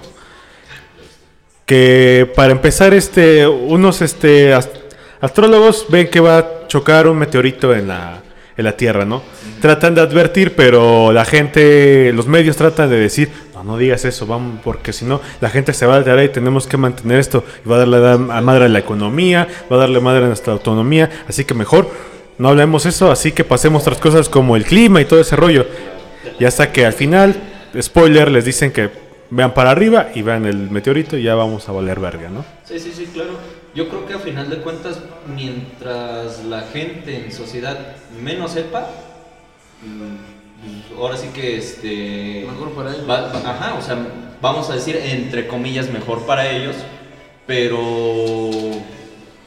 de todos modos va a pasar. Por Es- ejemplo, no sé, se me, se me viene el ejemplo a la mente el 68, Tlatelolco. Ah, que fue, sí. lo que, que fue lo que. Estuviste, un- estuviste un año de, de. Ah, perdón. ¿Cuál es? Entre más me lo hagas, más me crece. Ah. Ah, ah, bueno, No, no, no, no. no, pero, pero, o sea, en el 68, ¿no? Pasó esta, esta cuestión del Tlatelolco el 3 de octubre. Al día siguiente, ¿qué pasó? Ah, bienvenidos, un día normal en Ciudad de México, no pasó nada. Y es como de, ¿cómo no pasó? ¿Cómo no pasó? Una, pasó una masacre, cabrón. Los O sea, muertos, los muertos tirados. Ah, bueno, entonces yo chingo a mi madre, ¿no? chingo a mi madre, pues, y todos los pinches muertos, ¿no? más cercano este, lo de Ayotzinapa. Oye, Otzinapa, Claro, los pues, cuarenta. prácticamente. Y le hablaron al facho, ¿no? O incluso esa mega conspiración que no quieren que sepas de que tu ex, tú sabes quién, este, te he estado investigando y sabe quiénes son tus amiguitas, sabe qué es lo que dijiste en 2006 y por qué le estabas mirando a la enfermera con esa mirada coqueta cuando nacías. Ah, chaps. Pues yo no sé. Saludos, Chap, No saludos. te extraño nada, maldito negro. Negro. Pero pues, bueno, yo creo que en conclusión, yo creo que Bueno, al ¿y final... ¿Ustedes creen en eso? al- O sea, con lo que estudiaron ustedes. ¿Del chamanismo o la telepatía? Todo lo que pasó. Pues mira, al final de cuentas yo creo, desde mi punto de vista, todo tiene una explicación. ¿Todo tiene una lo- explicación? ajá, si lo quieres ver desde el esoterismo, si lo quieres, de- de- de- de- si lo quieres ver desde lo científico, lo psicológico, todo tiene una, una explicación. Pero es como siempre digo, el fenómeno ahí está. Ya depende de tu punto de vista, cómo lo quieras tomar, si es verdad o no. Ahora sí que como dijo Dross, ¿no? Ahora sí que depende de cómo tú lo ¿Todo veas. tiene una explicación entonces? Eh, Sí, sí. puede Ajá. tenerla, puede que no, pero el fenómeno Entonces, dame una explicación por qué mi verruga en mis huevos. Híjole.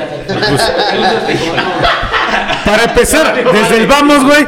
Este, yo que tú voy a voy a voy a yo que tú voy al neurólogo, güey.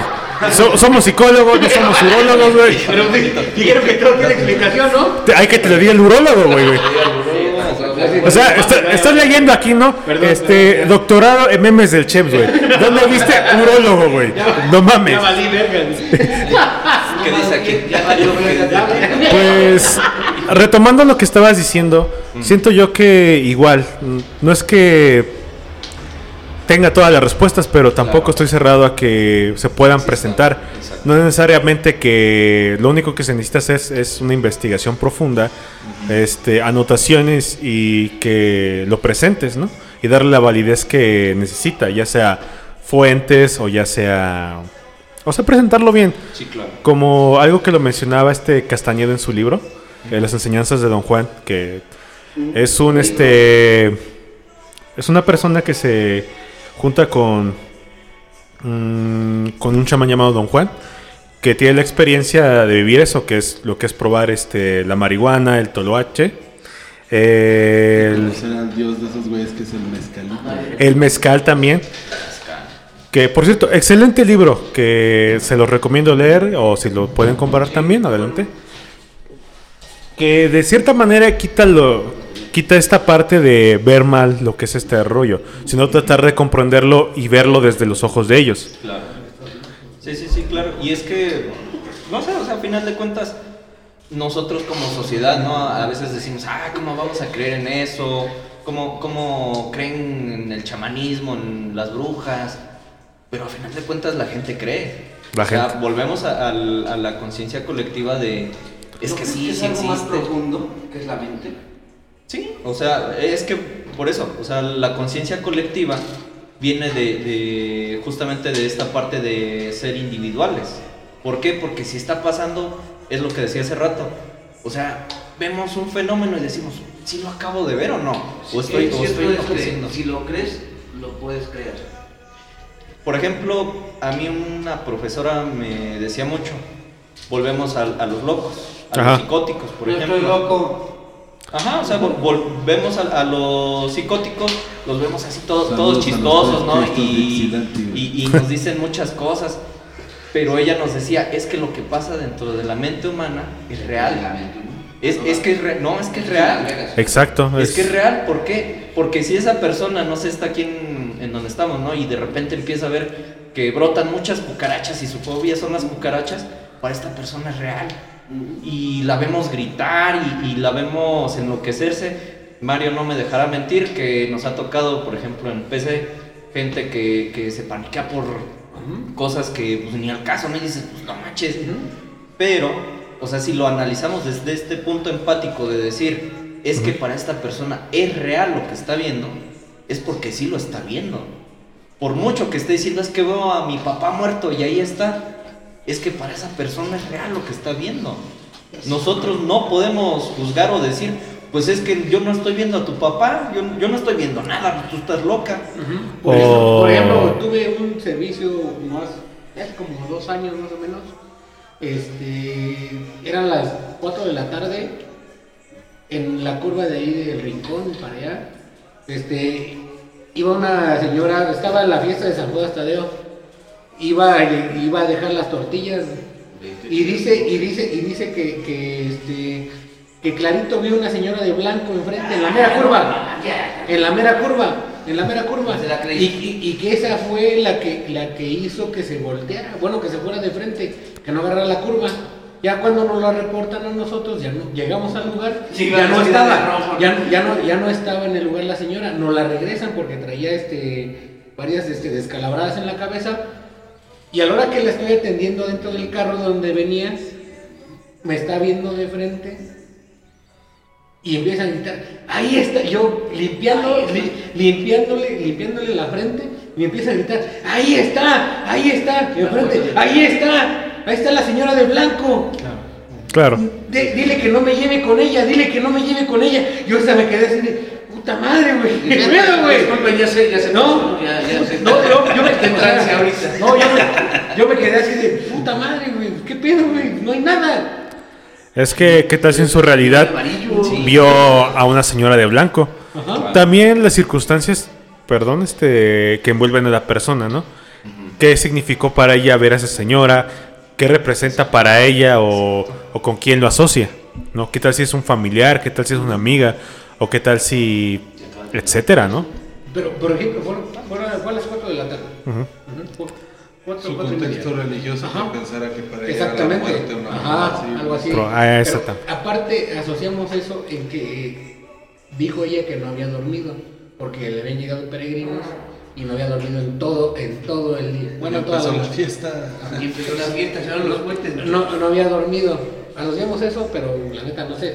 Pero al momento que me que ella me, que me dijo está enfrente de mí, pues la neta sí me dio culo. Te cagaste. Prácticamente. Pues imagínate, güey, entiéndelo, güey. Está curando una señora y la señora empieza a gritar de que está viendo una, se- una señora de blanco, güey. Se empieza a alterar y todo ese rollo. Y si ella se altera, el Mario se altera. Digo, el Rocker cada vez se altera, ¿no? A, a mí, por ejemplo, hace cuatro años, cuando yo empecé a hacer este el servicio con, con nuestro amigo de color llanta Chabelo, El chingas a tu madre, pinche negro. Te amo. Sí, que la chinga. Este, hace tiempo, pues, este, él trabajaba en el, bueno, trabajábamos en el Instituto de la Juventud, yo estaba dando mi servicio ahí. Eh, pues yo daba terapia a los chavos, ¿no? Y entonces, en una vez, nos tocó ir este, a Altamira. En, esa, en ese viaje, este, digamos, dábamos, eh, ahora sí que pláticas, ¿no? De, para los chavos de alcoholismo, embarazo, etcétera, ¿no? Entonces, este, le dice pues, mi encargado de ese entonces, pues Arturo Mora, saludito Mora, eh, le dice a la, a la profesora, no, pues es que aquí traemos a un psicólogo, si necesitan ayuda con alguna chava o algo, pues adelante, ¿no? Y pues la profesora le dice, ah, sí, mira, es que tengo aquí a dos chicas, ¿no? Un- Una, pues, mm, la neta, ni me acuerdo, creo que sufría depresión, no sé qué mamada. Pero la otra, yo creo que ha sido, porque fueron de mis primeros casos, yo creo que fue de lo que más dije, "Ah, cabrón. Eh, me contó, ¿no? Que ella es de Sinaloa. Ella, ajá, ella Sinaloa. originaria de Sinaloa, pero su papá como es... Dijo Rocker este- acá de Boricua. Ah, Yo Eh, cuando dije, más yo cuando dije eso, más este, me contó que su papá es ingeniero, entonces este, me, me parece que trabajaba en minas, entonces pues se viene para acá, Altamira pues es una zona muy minera, entonces pues eh, tienen que vivir para acá. Eh, la chica pues su- sufría bullying, eh, ¿por qué? Porque era diferente y todo.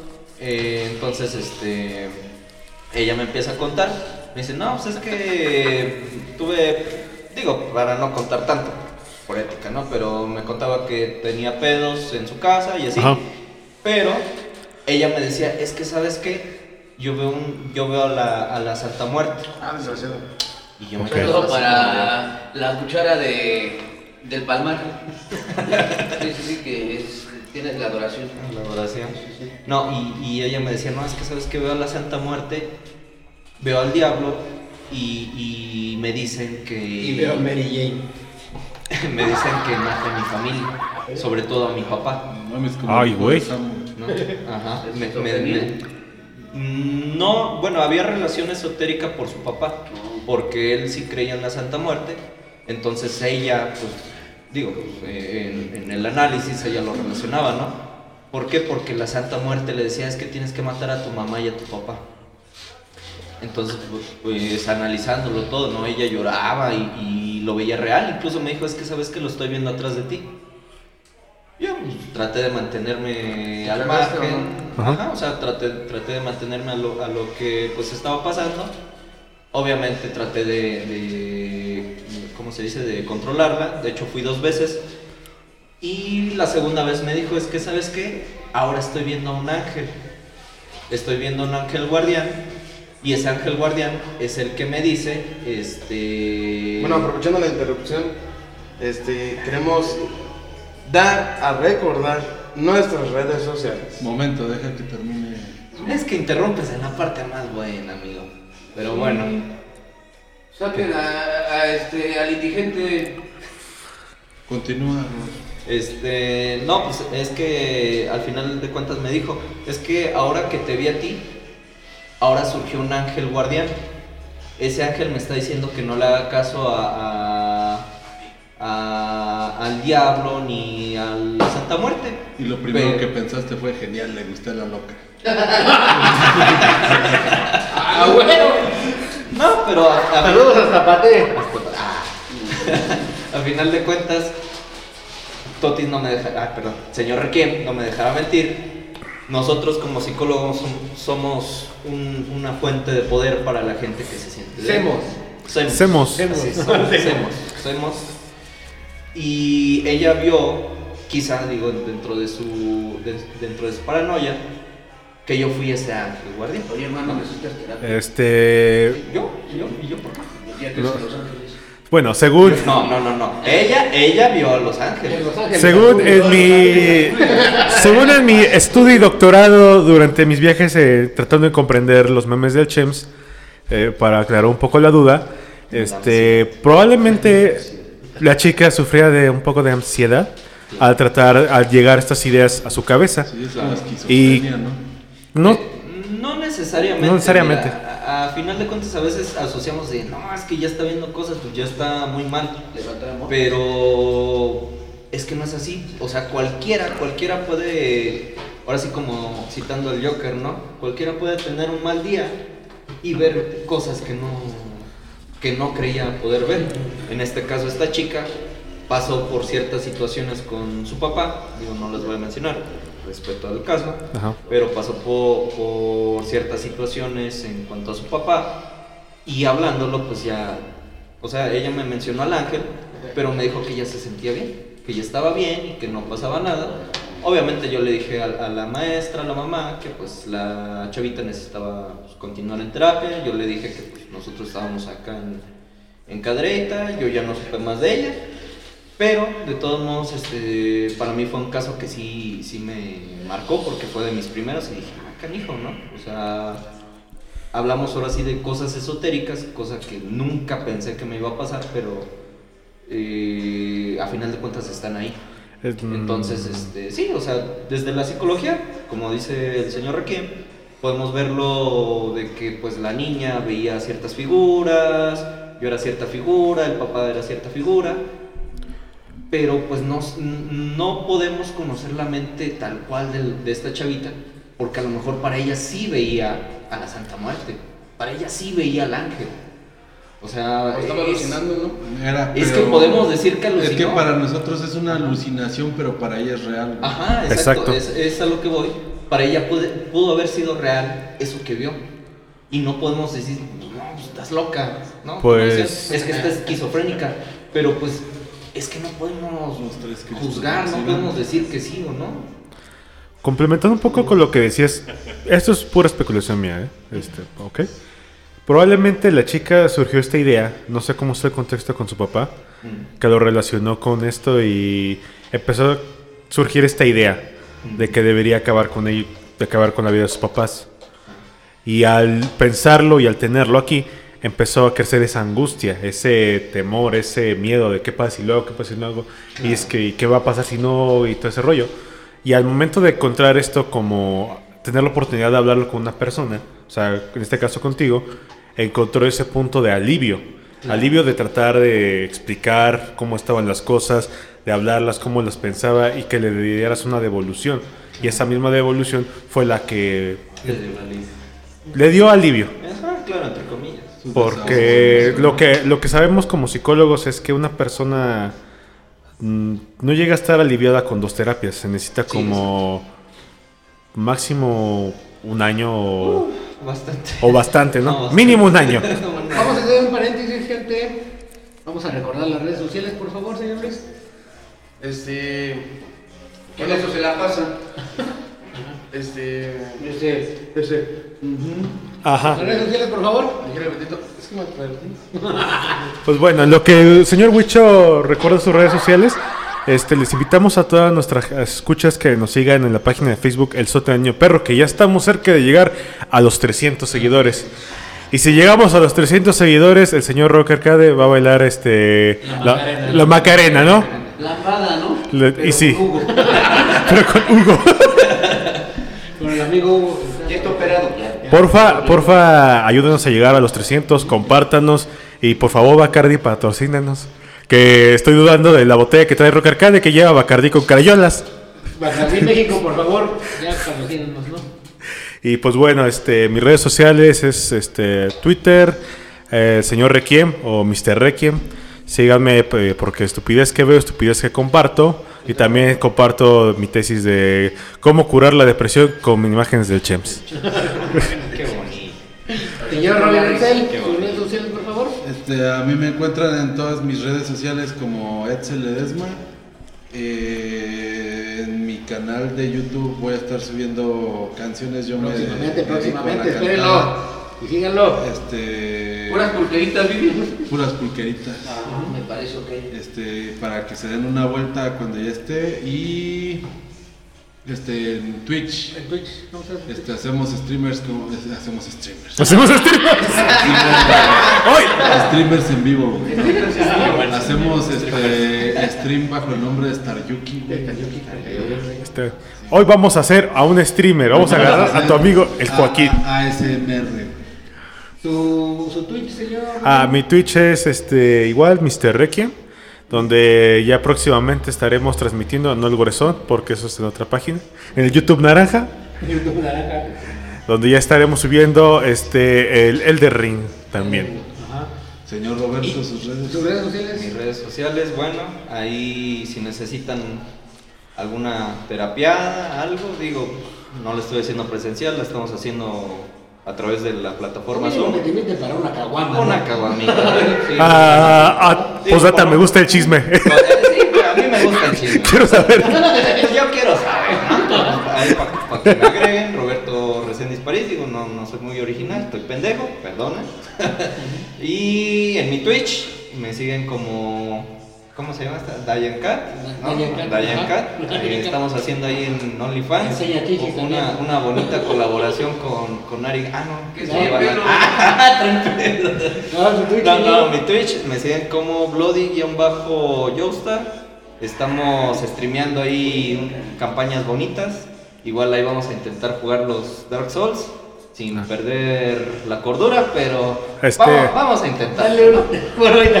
Este, pa- pásamelo para invadirte, güey. Y aplicarte la de Will. Smith, güey.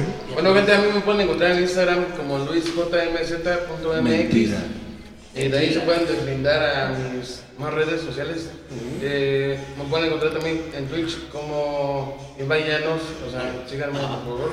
Me encuentro también en las letras de aquí de Cadereita, como, como el perverso. Y como posdata, o sea, si quieren venir algo cultural, algo bonito y quieren verme, me encuentro en las letras de Caderita. Por el kiosco. Ajá. Por el que- En el, centro- en el jardín principal. Señor Manuel, sus redes sociales, por favor. Yo la verdad de en mi canal de X videos, nada, Aquí viene. de Grindr. Me encuentra como Jordi el niño polla.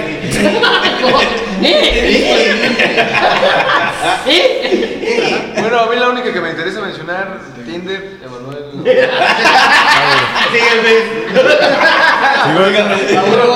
A los, a los primeros 50 match invita a la caguama.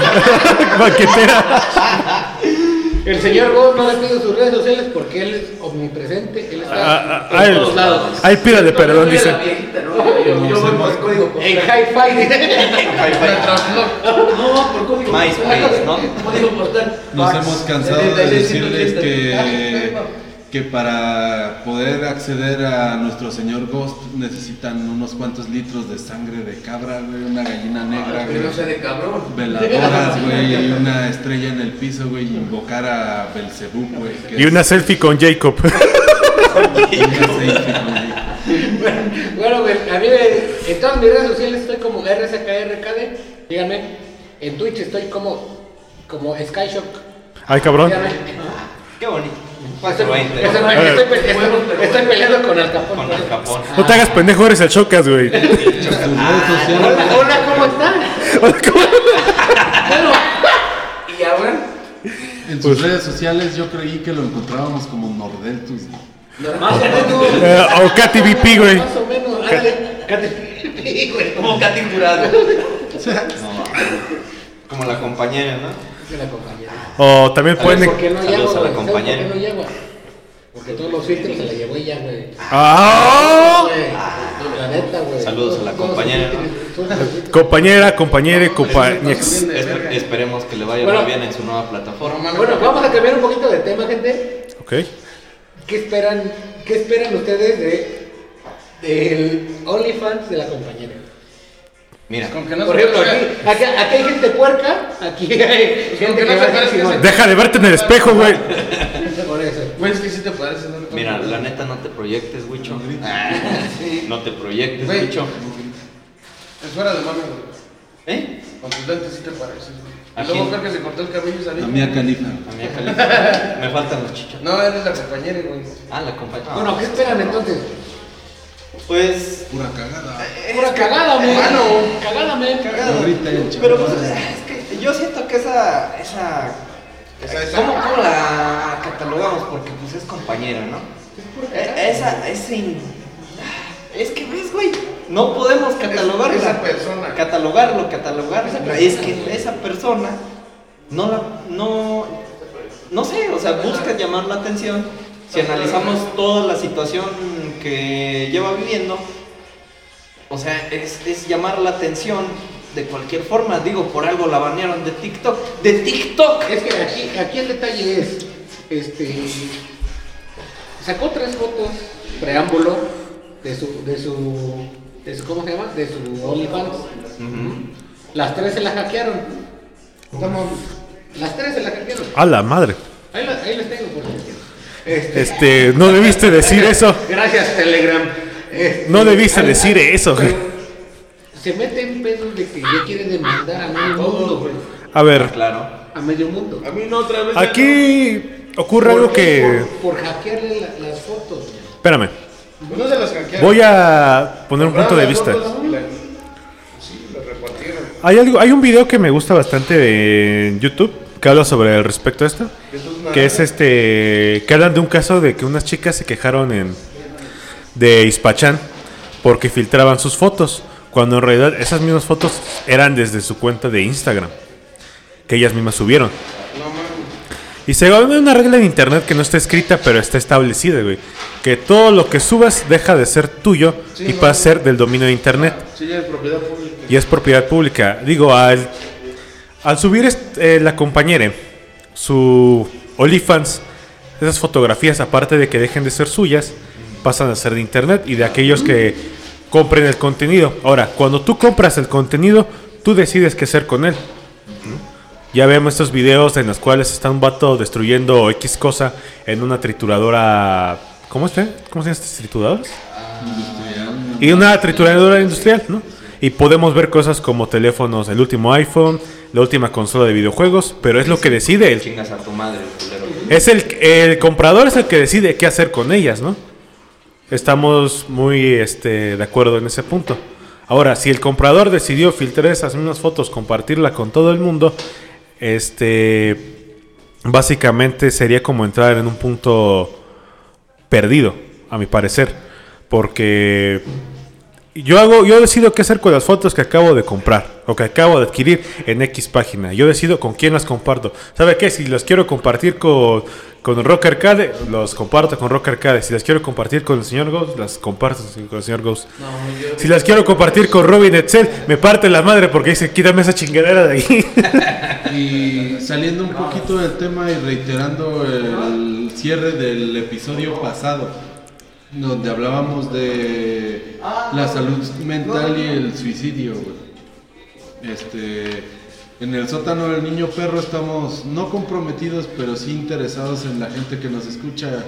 Y si en algo podemos servir de ayuda para toda esa gente que tiene problemas, nosotros los podemos canalizar. En este momento tenemos dos, dos psicólogos presentes en la mesa y tres, tres psicólogos presentes en la mesa que pueden apoyar a, la gente como profesionales, este, orientarlos, canalizarlos a donde deban y que sepan que no están solos y están pasando por momentos difíciles, este, que son etapas y que la salud mental debe de ser normalizada como la salud del cuerpo, darle la importancia necesaria, este, no, no sentir que son locos por buscar un psicólogo, un profesional de la salud mental, este, procurar, por ejemplo, como cuando se te pica un diente, vas luego, a un dentista por miedo a, a alguna consecuencia que te pueda tener en tu vida. Igual normalizar que vayan con un psicólogo, por ejemplo, en el caso del doctor Greenberg, este, pues hay muchas cosas extrañas, pero las especulaciones, el chamanismo, las cosas, lo que platicaban incluso de alucinaciones y cosas, si tienen ese tipo de problemas, de casos, pues acérquense, si no necesariamente con las personas del podcast, con alguien a quien le tengan confianza, que sea un profesional de la salud mental y que les pueda echar la mano a ustedes que son profesionales en este ámbito que piensan. Pues mira, algo que debemos entender es que estamos en una época en la cual este, la salud mental debe de dejar de pasar de ser un segundo plano a ser uno principal. Eh, hay muchas cosas que se pueden evitar o hay muchas cosas que tenemos que liberar y necesitamos este tipo de personas que son los psicólogos, una persona que no te va a juzgar por lo que hagas, una persona que se va a tomar el tiempo de escucharte, una persona a la cual necesariamente no tienes por qué mentirle, ¿no? Porque Todos- nosotros todos necesitamos terapia. Porque nosotros nos guiamos con lo, con lo que tú nos digas. Pero si nos tomas como pobre pendejo. Aquí la cosa no es, es- aquí la cosa no es así. Este, brinda- somos, tu- somos oídos, somos esa voz que trata de escucharte, trata de darte palabras, trata de ver cómo básicamente tú puedes salir de eso. No sé qué opinen mis colegas. No, sí, bueno, creo que nos pasa a todos, todos los psicólogos, ¿no? Eh, que a final de cuentas somos juzgados de que, ah, es que un psicólogo está loco. Eh, ¿Cómo voy a ir con un psicólogo? Pues eso es para, para locos, ¿no? Y, ajá, claro, los prejuicios. Y lo que yo, al, bueno, al menos yo lo que siempre trato de recalcar con las personas. No a final de cuentas, todos estamos locos. ¿Por qué? Porque todos pensamos diferente, todo... ¿Qué es ser loco, güey? Eh, muy buena pregunta, ¿qué es ser Loco. O sea, a final de cuentas todos pensamos diferente, todos tenemos una percepción muy diferente, todos somos un mundo. O sea, somos millones, billones en el Ah. planeta. Entonces, ¿qué es normal? ¿Qué es eh, estar bien? Entonces, no podemos decir, ah, es que yo no estoy loco. Para ti, ¿qué es estar bien? ¿Qué es? Para ti. Para mí, ¿qué es estar bien? ¿Cómo es tu homeostasis? ¿Cuál es? Ah, cabrón. Ah, cabrón. Espérame, ¿ser papá luchón o no? Ay. Ay, hagan caso, está, está loco ese güey. Ah, Piensa diferente. Piensa diferente. Se respondió así, así solo. Así. Pero ¿cuál es Oh. tu, cuál es homo- homostasis? Homostasis, no sé. Cuando me chingo un, un hot dog con alta.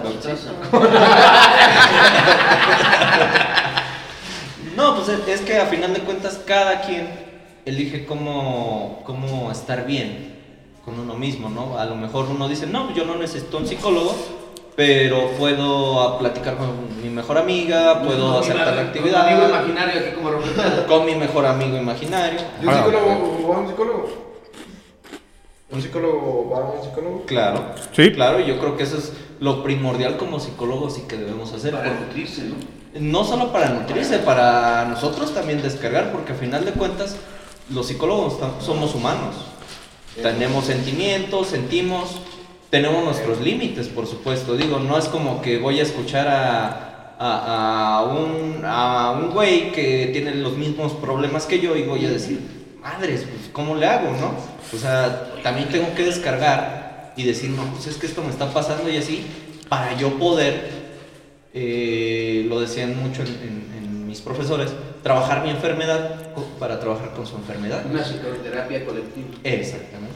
Es como los que dicen. preguntas sobre ese pedo, güey. Ah, después lo, ahorita van a No, pasar. no, no, espérate, espérate, espérate. Este, una, tú como persona, güey, que vas a en busca de ayuda con un psicólogo, güey, ¿tú cómo sabes que ese psicólogo no está pasando por lo mismo que tú, güey? Esa es una.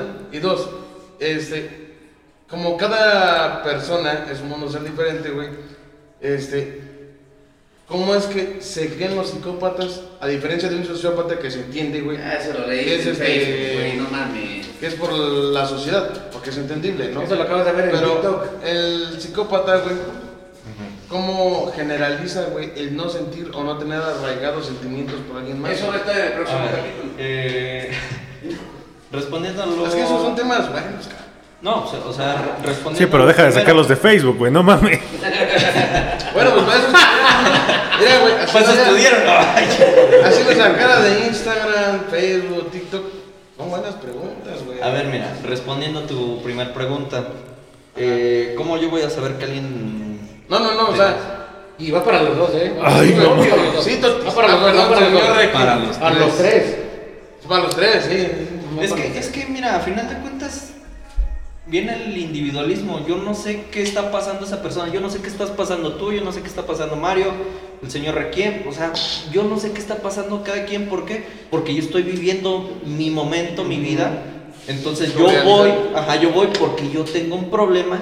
Y tú como psicólogo no te debe importar lo que te esté pasando. Debe importarte lo que le esté pasando a esta persona. Tu Yo, profesión. yo lo que me refería es de que, por ejemplo, si, si el psicólogo se identificara con tu tema. Ah, es que ahí, Ajá. ahí entra eh, esta parte de ser objetivo o subjetivo. ¿Por qué? Porque si tú estás diciendo es que me identifico con esta persona, y si nos pasa, o sea, la verdad, como ¿Qué nos psicólogos pasa? nos, tiene que pasar en algún momento que estamos escuchando a alguien y de repente, ah, madres, algo me pegó de esta persona, entonces tengo que ver por qué me pegó.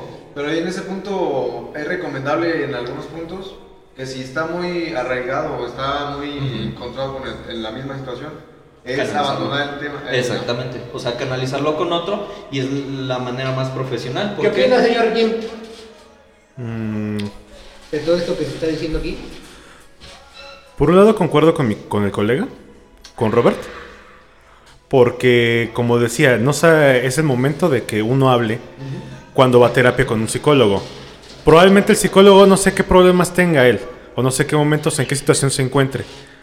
Y al momento de que yo voy a recurrir a él, sabiendo que yo también soy bueno, yo siendo psicólogo, yo voy a hablar de lo que me está pasando, yo voy a hablar de lo que está ocurriendo. Y si hay cosas en las cuales concordamos, pues probablemente es, es inevitable de que lleguemos a, a coincidir en el mismo punto, que estemos pasando por el mismo camino. Es claramente inevitable. Es como cuando te encuentras este, una moneda en el mismo lugar. ¿no? Y aparte siento que no vas a ver a otro tú siendo psicólogo no vas a ver a otro psicólogo como psicólogo. No. Exacto, Lo vas estás yendo a ver como paciente, como paciente, cambias, es- Tomas- cambias tu rol, vaya, de. O sea, eres psicólogo en tu consultorio, pero afuera eres una Eres persona, una persona X. una persona más. ¿Qué- Y- ustedes, ustedes que han sido bueno, que son psicólogos, normalmente, ¿qué es lo que ustedes creen o consideran que le cuesta más trabajo a X persona? eh, des- o sea, querer contar las cosas, güey, o desarrollarse en. No, a ver con el Es que- padrecito. ¿Tú te quieres confesar? ¿Quieres confesar, güey? Son este No, no, no, digo porque. varios puntos de vista. Número uno, a veces la gente O sea, yo lo que me refiero es. Es que tienes que ir ¿Qué, qué, qué cosa les cuesta más trabajo abrirse, güey. O sea, ¿qué es lo que ustedes consideran? Que, por ejemplo, no sé, la mayoría de la gente tienen en común que les cuesta mucho hablar sobre este tema. A eso es a lo que me refiero. Es que depende mucho, güey. O sea, no te puedo decir, es que de este tema no se puede hablar. No, no, no, no me refería a eso, güey. dije, los que me han consultado, güey. Lo... Ay, hijo de su puta madre. Yo tengo la respuesta a su pregunta. Lo que más le cuesta a un psicólogo es una relación. Pero no me refería a eso. Ah, Yo me refería a que. ¿Se puede decir a, a ti qué tema es el que más abunda en es el- el... ajá, ¿cuál es el más concurrido? Ah, O sea, que, que digas tú, ¿sabes qué? La mayoría de la gente eh, tienen en común por esto o vienen por esto. Las rupturas amorosas. Rupturas amorosas. rupturas amorosas. plano. Eso es familiares. lo principal, güey. ¿Por Vos- qué? En general es rupturas. Sí. Porque pierden que pie- rompen con sus parejas, rompen con la familia, rompen con el trabajo, Hasta con una amistad, ¿no? Puede pasar. rompen con sí, prácticamente. Lo podríamos ver como una adicción, porque es como, por ejemplo, eh, varios de los que estamos aquí, güey, dejar de fumar un día, ya güey. deja de Es cabrón. diferente, Es- güey. ajá, es muy Viene diferente. englobado al duelo, casi todo este tipo de relaciones. Porque Amistosas, pierdes la familiares. Se va por un No, proceso de duelo, güey. Pero, pero ya, entonces, lo podríamos ver como algo como de costumbre, o sea, que ya estamos acostumbrados a hacer ciertas cosas, y, güey, e insisto, güey. Pero- Este, para empezar, güey, tengo, tengo ganas de preguntarte esto, güey, desde el- tu primera duda, güey. ¿Cómo es que lo estás pensando, güey? Sobre el tema. No, no, es que cada pregunta siento que te están dando la- este, una respuesta, pero no la respuesta que tú buscas. Yo creo que la pregunta más adecuada sería, ¿cómo estás pensando ciertas cosas? ¿Cómo estás pensando de que un psicólogo vaya a buscar a otro psicólogo? ¿Cómo estás pensando esto de las, eh, las rupturas o dejar algo, güey? Es es que más que nada lo que me llama la atención a mí, güey, y creo poder hablar por muchos, güey, es la curiosidad, güey. O sea, tú eres el psicólogo, sí, güey, pero ¿cómo logras que la persona, güey, literal tenga confianza contigo, güey? Porque puedes ser psicólogo, sí, güey, pero no por eso significa que se pueda abrir contigo, güey. Como lo me acaba de mencionar este compañero Emanuel, El psicólogo Emanuel, sí, sí, sí. el psicólogo Emanuel, colega. Ah, colega. Este, voy a, me- voy a, voy a, psicología su dinero. Voy a hablar desde el punto de vista. Para que la persona recurra a nosotros, debe ir por voluntad. ¿Ok? Una vez de que ya la persona esté, se empieza con esto de que entre en confianza. O sea, que la persona se sienta cómoda hablando con la persona. Si no le convence, pues bueno, hay otro psicólogo. Y va a ser la misma No, hasta aparte Hay que... técnicas. Hay técnicas que para... a los Eso es a lo que psicólogos voy, o sea- para ayudarse a abrir camino con esas personas. ¿Ustedes tienen el tacto o saben la manera de llegar a tener ese tacto con la persona?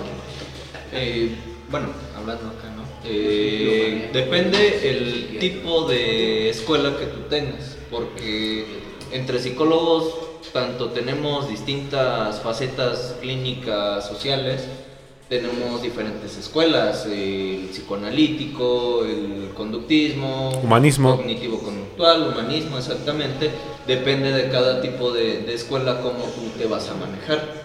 Por eso no, a veces dicen, ah, es que este psicólogo no me funcionó, a lo mejor no te funcionó a ti porque no era tu técnica, no era tu modo. A lo mejor no te funcionó la terapia conductista, güey, y te vas mejor por una humanista. Es como cuando en la prepa te hacen el test de Personalidad. de personalidades, güey. Como para qué sirves, güey. Es un testeo.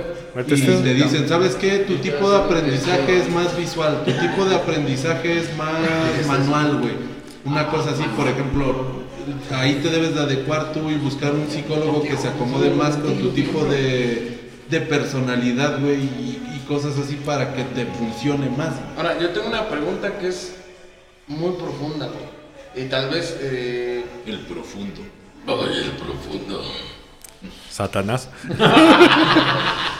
Este, ustedes como psicólogos, güey, ¿cómo ven a una persona que ha tratado de suicidarse? O sea, ¿cuál es su ¿Qué te importa, no? Su, su me- metodología, güey, Para- para, llegar a identificar y solucionar ese problema. Para tratar de atender a una persona que estuvo al borde del suicidio. Aunque ya lo Empezamos intentó, güey. de este lado. A ver, psicólogo. Yo creo que, bueno, se, se dice y, y siempre se ha puesto en primera línea que el suicidio es una de las cosas que no se pueden comprender. Justo lo comentaba aquí mi amigo que todo tiene una respuesta y todo eso, ¿no? Pero justamente eso en psicología y- en filosofía no tiene respuesta. No sabes por qué. Y una de, la- de las frases que más me ca- causó impacto desde hace mucho tiempo que leí un libro era de, el suicidio es decirle a Dios que no te despide Él, sino que renuncias. Y renuncias a la vida, ¿no? Pero sí, claro, eh, tenemos otros puntos de vista y cada quien puede interpretarlo de diferente manera. A ver, escuchamos. Roberto. Pues es que al final de cuentas pues es lo mismo, o sea, no, no hay un origen tal cual, pero si tú te pones a escuchar, porque se me han tocado varias, varios pacientes con tendencias suicidas o que me han dicho, pues es que sabes qué, la neta me quiero, me quiero morir, ya no quiero estar aquí, pero tú trabajas desde el por qué, bueno, al menos yo, yo trabajo desde el por qué, o sea, ¿cuál es la diferencia de estar vivo a estar muerto? Ajá, ¿qué te lleva a esto? Ajá, o sea, ¿por qué quieres ya no estar vivo? Entonces, este, e- es algo muy complicado trabajar con un, con un suicida. De hecho, Escuchaba mucho las canciones de- a- hay, José José. hay, hay estos mitos, ¿no? De que, ah, es que el, es que el que está anunciando... Exactamente, el que dice, el que, el que lo anuncia es porque no quiere o llama la atención. Pero muchos casos de que personas que lo anunciaron sí lo han hecho. Entonces es, es como dice acá mi, mi colega, no hay una razón específica para decir, ah, pues es que se murió por esto. Y a veces decimos, pues es que, ¿por qué no tuviste los huevos para afrontar no sé qué cosa? Pero es que no nos ponemos en la situación de esta persona. O sea, para ella, es- esta, esa situación que pasó fue algo catastrófico y no puedes decir, ah, pues qué pocos huevos tuviste para no afrontarlo. Cuando a lo mejor esa persona, pues la verdad no los tuvo, güey. ¿Ustedes cómo lo ven? O sea, Señor, permíteme, Ah, señor sí, lo que ¿qué, qué piensa del tema? Me había topado con un profesor en quinto semestre, no, sexto semestre de mi carrera, que decía, para poder ayudar a las personas en ciertas cosas, mínimo debes de haber pasado por algo de los cuales él mismo te presenta. Con esto quiero decir que cuando hablamos del suicidio, güey, creo que es un tema que no, voy a me, no me considero un erudito, sino que yo he pasado por ello. Eh, en exclusiva, ¿no? Pasé por una etapa de suicidio a mis Somos dos. 16 o 17 años. Todos. Y afortunadamente eh, no pasó a mayores. Y algo que me había dado cuenta yo es que me sentía tan estresado, tan... Aún llegaba un punto en el cual ni podía dormir, no podía comer, solo pensaba en, en otras cosas que no eran. Y ya estaba harto. Incluso cuando te cuesta dormir, güey, este, se llega a alimentar más, más esa idea. Y al, al hablarlo y al escucharlo, la devolución, y ya viéndolo desde ahora, mi perspectiva como adulto, güey. Este, básicamente todo empieza con una idea que no es normal que llega a pensar, como lo mencionaba en el caso anterior, este, aquí el colega Robert. Y por lo mucho, varios de estos adolescentes ahora pueden pasar por esas ideas recurrentes y ideas que salgan de su normalidad a un punto en el cual los lleve a, no sé, a pensar en esto o llevar a cabo el acto, o no lo llevan a cabo el acto y les da, les genera más ansiedad, les genera angustia, hasta que ya en un punto de desesperación, como los seres humanos, cuando no has tomado agua en tanto tiempo, estás naufragando en el mar y no has tomado agua en tanto tiempo, tú ves más factible. El agua- hay agua aquí, chinga su madre. Y sabiendo que el agua salada es mala para el cuerpo humano. sí, sí, sí. es lo que llega a pasar en ese punto. Entonces, ¿qué les parece si por hoy lo dejamos aquí? Five minutes Dejamos more. el, el tema. Nos despedimos. El, el- el tema, eh, yo creo que se queda aquí, ¿no? Este, vamos a. vamos a que nos cuenten varias anécdotas bonitas, por ejemplo, el Para que- señor Robert. para que puedas dormir bien, unas güey. Muy buenas anécdotas del trabajo en el que está ahorita. Híjole. Muy bonitas, es lo que es lo que lo que yo estaba esperando para que la diga. Es que es, es lo que no sabes que Roger K dijo, no, ya hablen de otra cosa, es que voy a dormir feo en la noche. Pongan las caricaturas. Tiene una muy bonita, tiene una muy bonita. Le voy a volver a marcar al chifas. Al alfa y el omega. Ah. Bueno, yo, yo nomás tenía una última pregunta. Por favor. A ver. Este, ustedes como psicólogos, No, siguiente. eh, ¿cómo ven e- ese acto, güey? O sea, lo ven como una gran fuerza de voluntad, porque no cualquiera se atreve, güey. Yo, es como un acto desesperado, güey. Así, lo, as- así lo podríamos ver, como un acto desesperado. No sé, yo no sé, no lo por todos mis colegas. Yo, en lo general, yo porque pasé por eso, se ve por un acto de desesperación. Yo lo Como veo- lo había mencionado con esta. con el ejemplo del naufragio en el mar.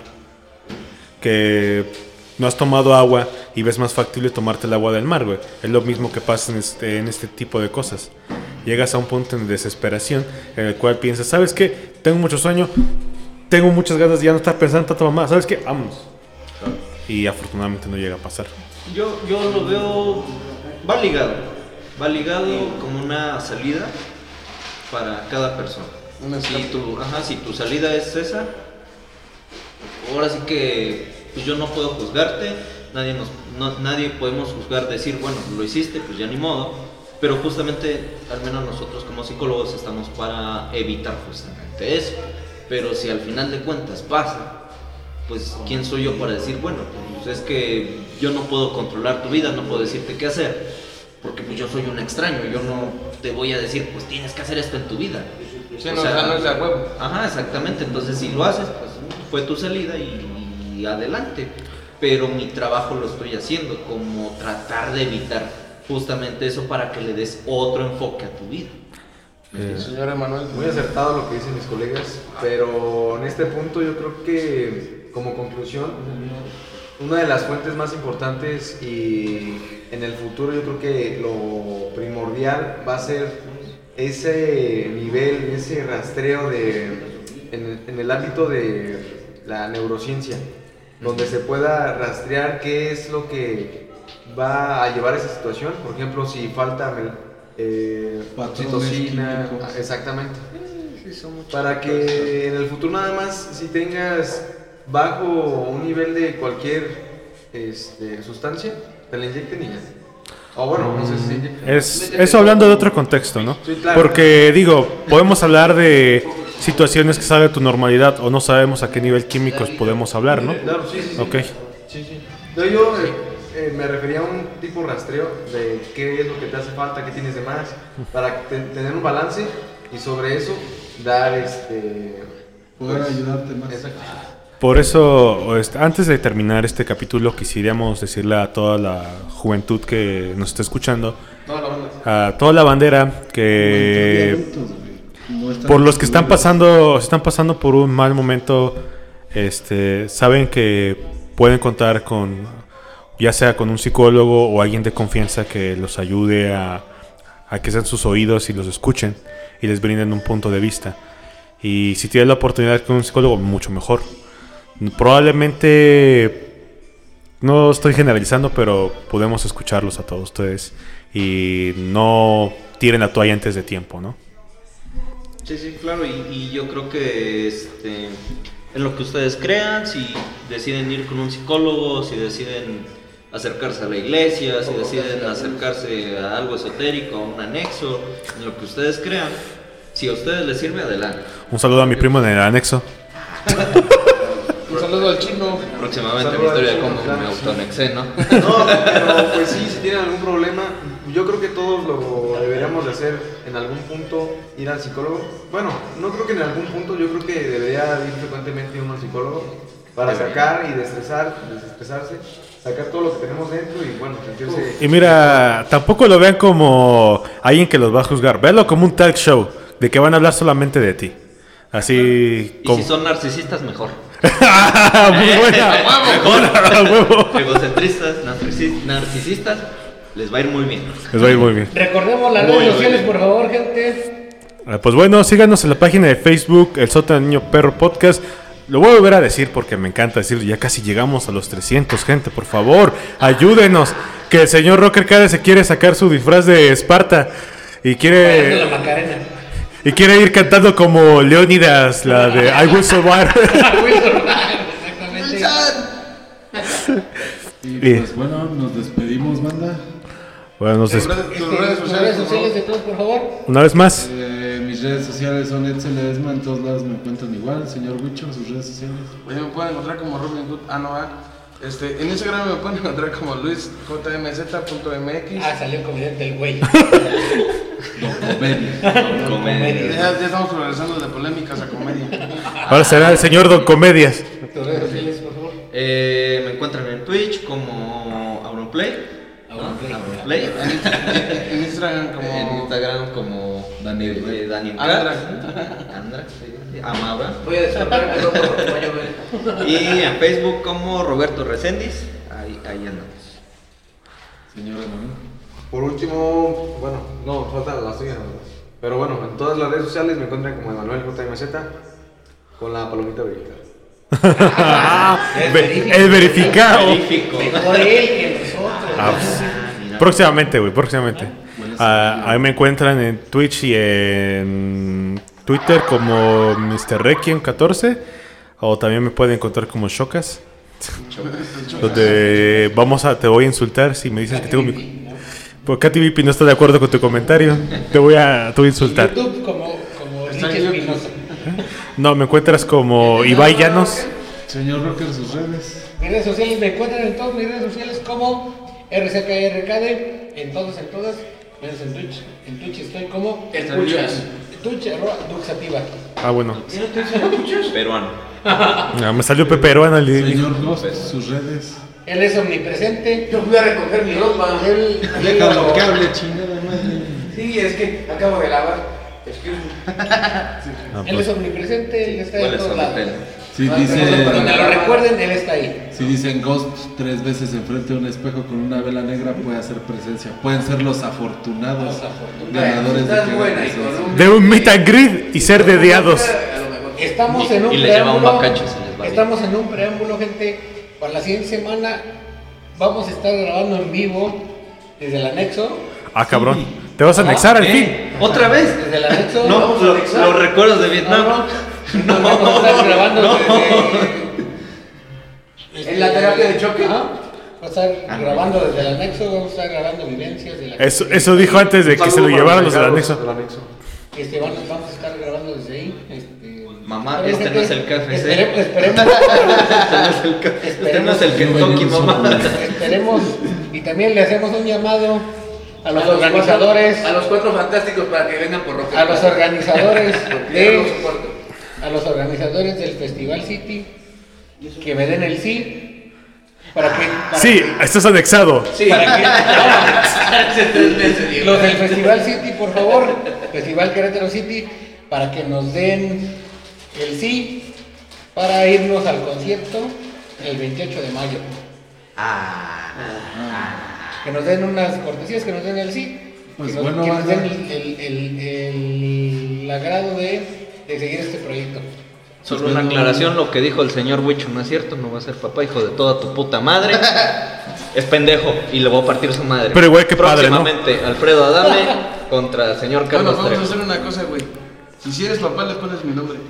No le hagan caso, está pendejo, está loco. Si eres papá, ¿qué? Está loco y Bueno, lo vamos a chingar. si no madre. Bueno, gente, eso, eso, se, eso se aclara. ah, este, En unos fuera del meses. aire. En unos meses. Fuera del aire. Señor Jim, despídanos, por favor. Señor, ok, ahora soy el señor Ñem. Ñem. Señor Jim. Así que recuerden, gente. Recuerden, gente, no le sepan demasiado. Así Y es. Fe- fe- pidan ayuda. papá, ¿no? Y No. que te vaya bien en tus futuros proyectos, no. compañeros. Ah, sí. Ahí sí. Yo ahí sí. Y, re- y recuerden a todos los huéspedes del sótano. Cuban y no war, gente. Nos vemos. Bye. Bye. Cagada.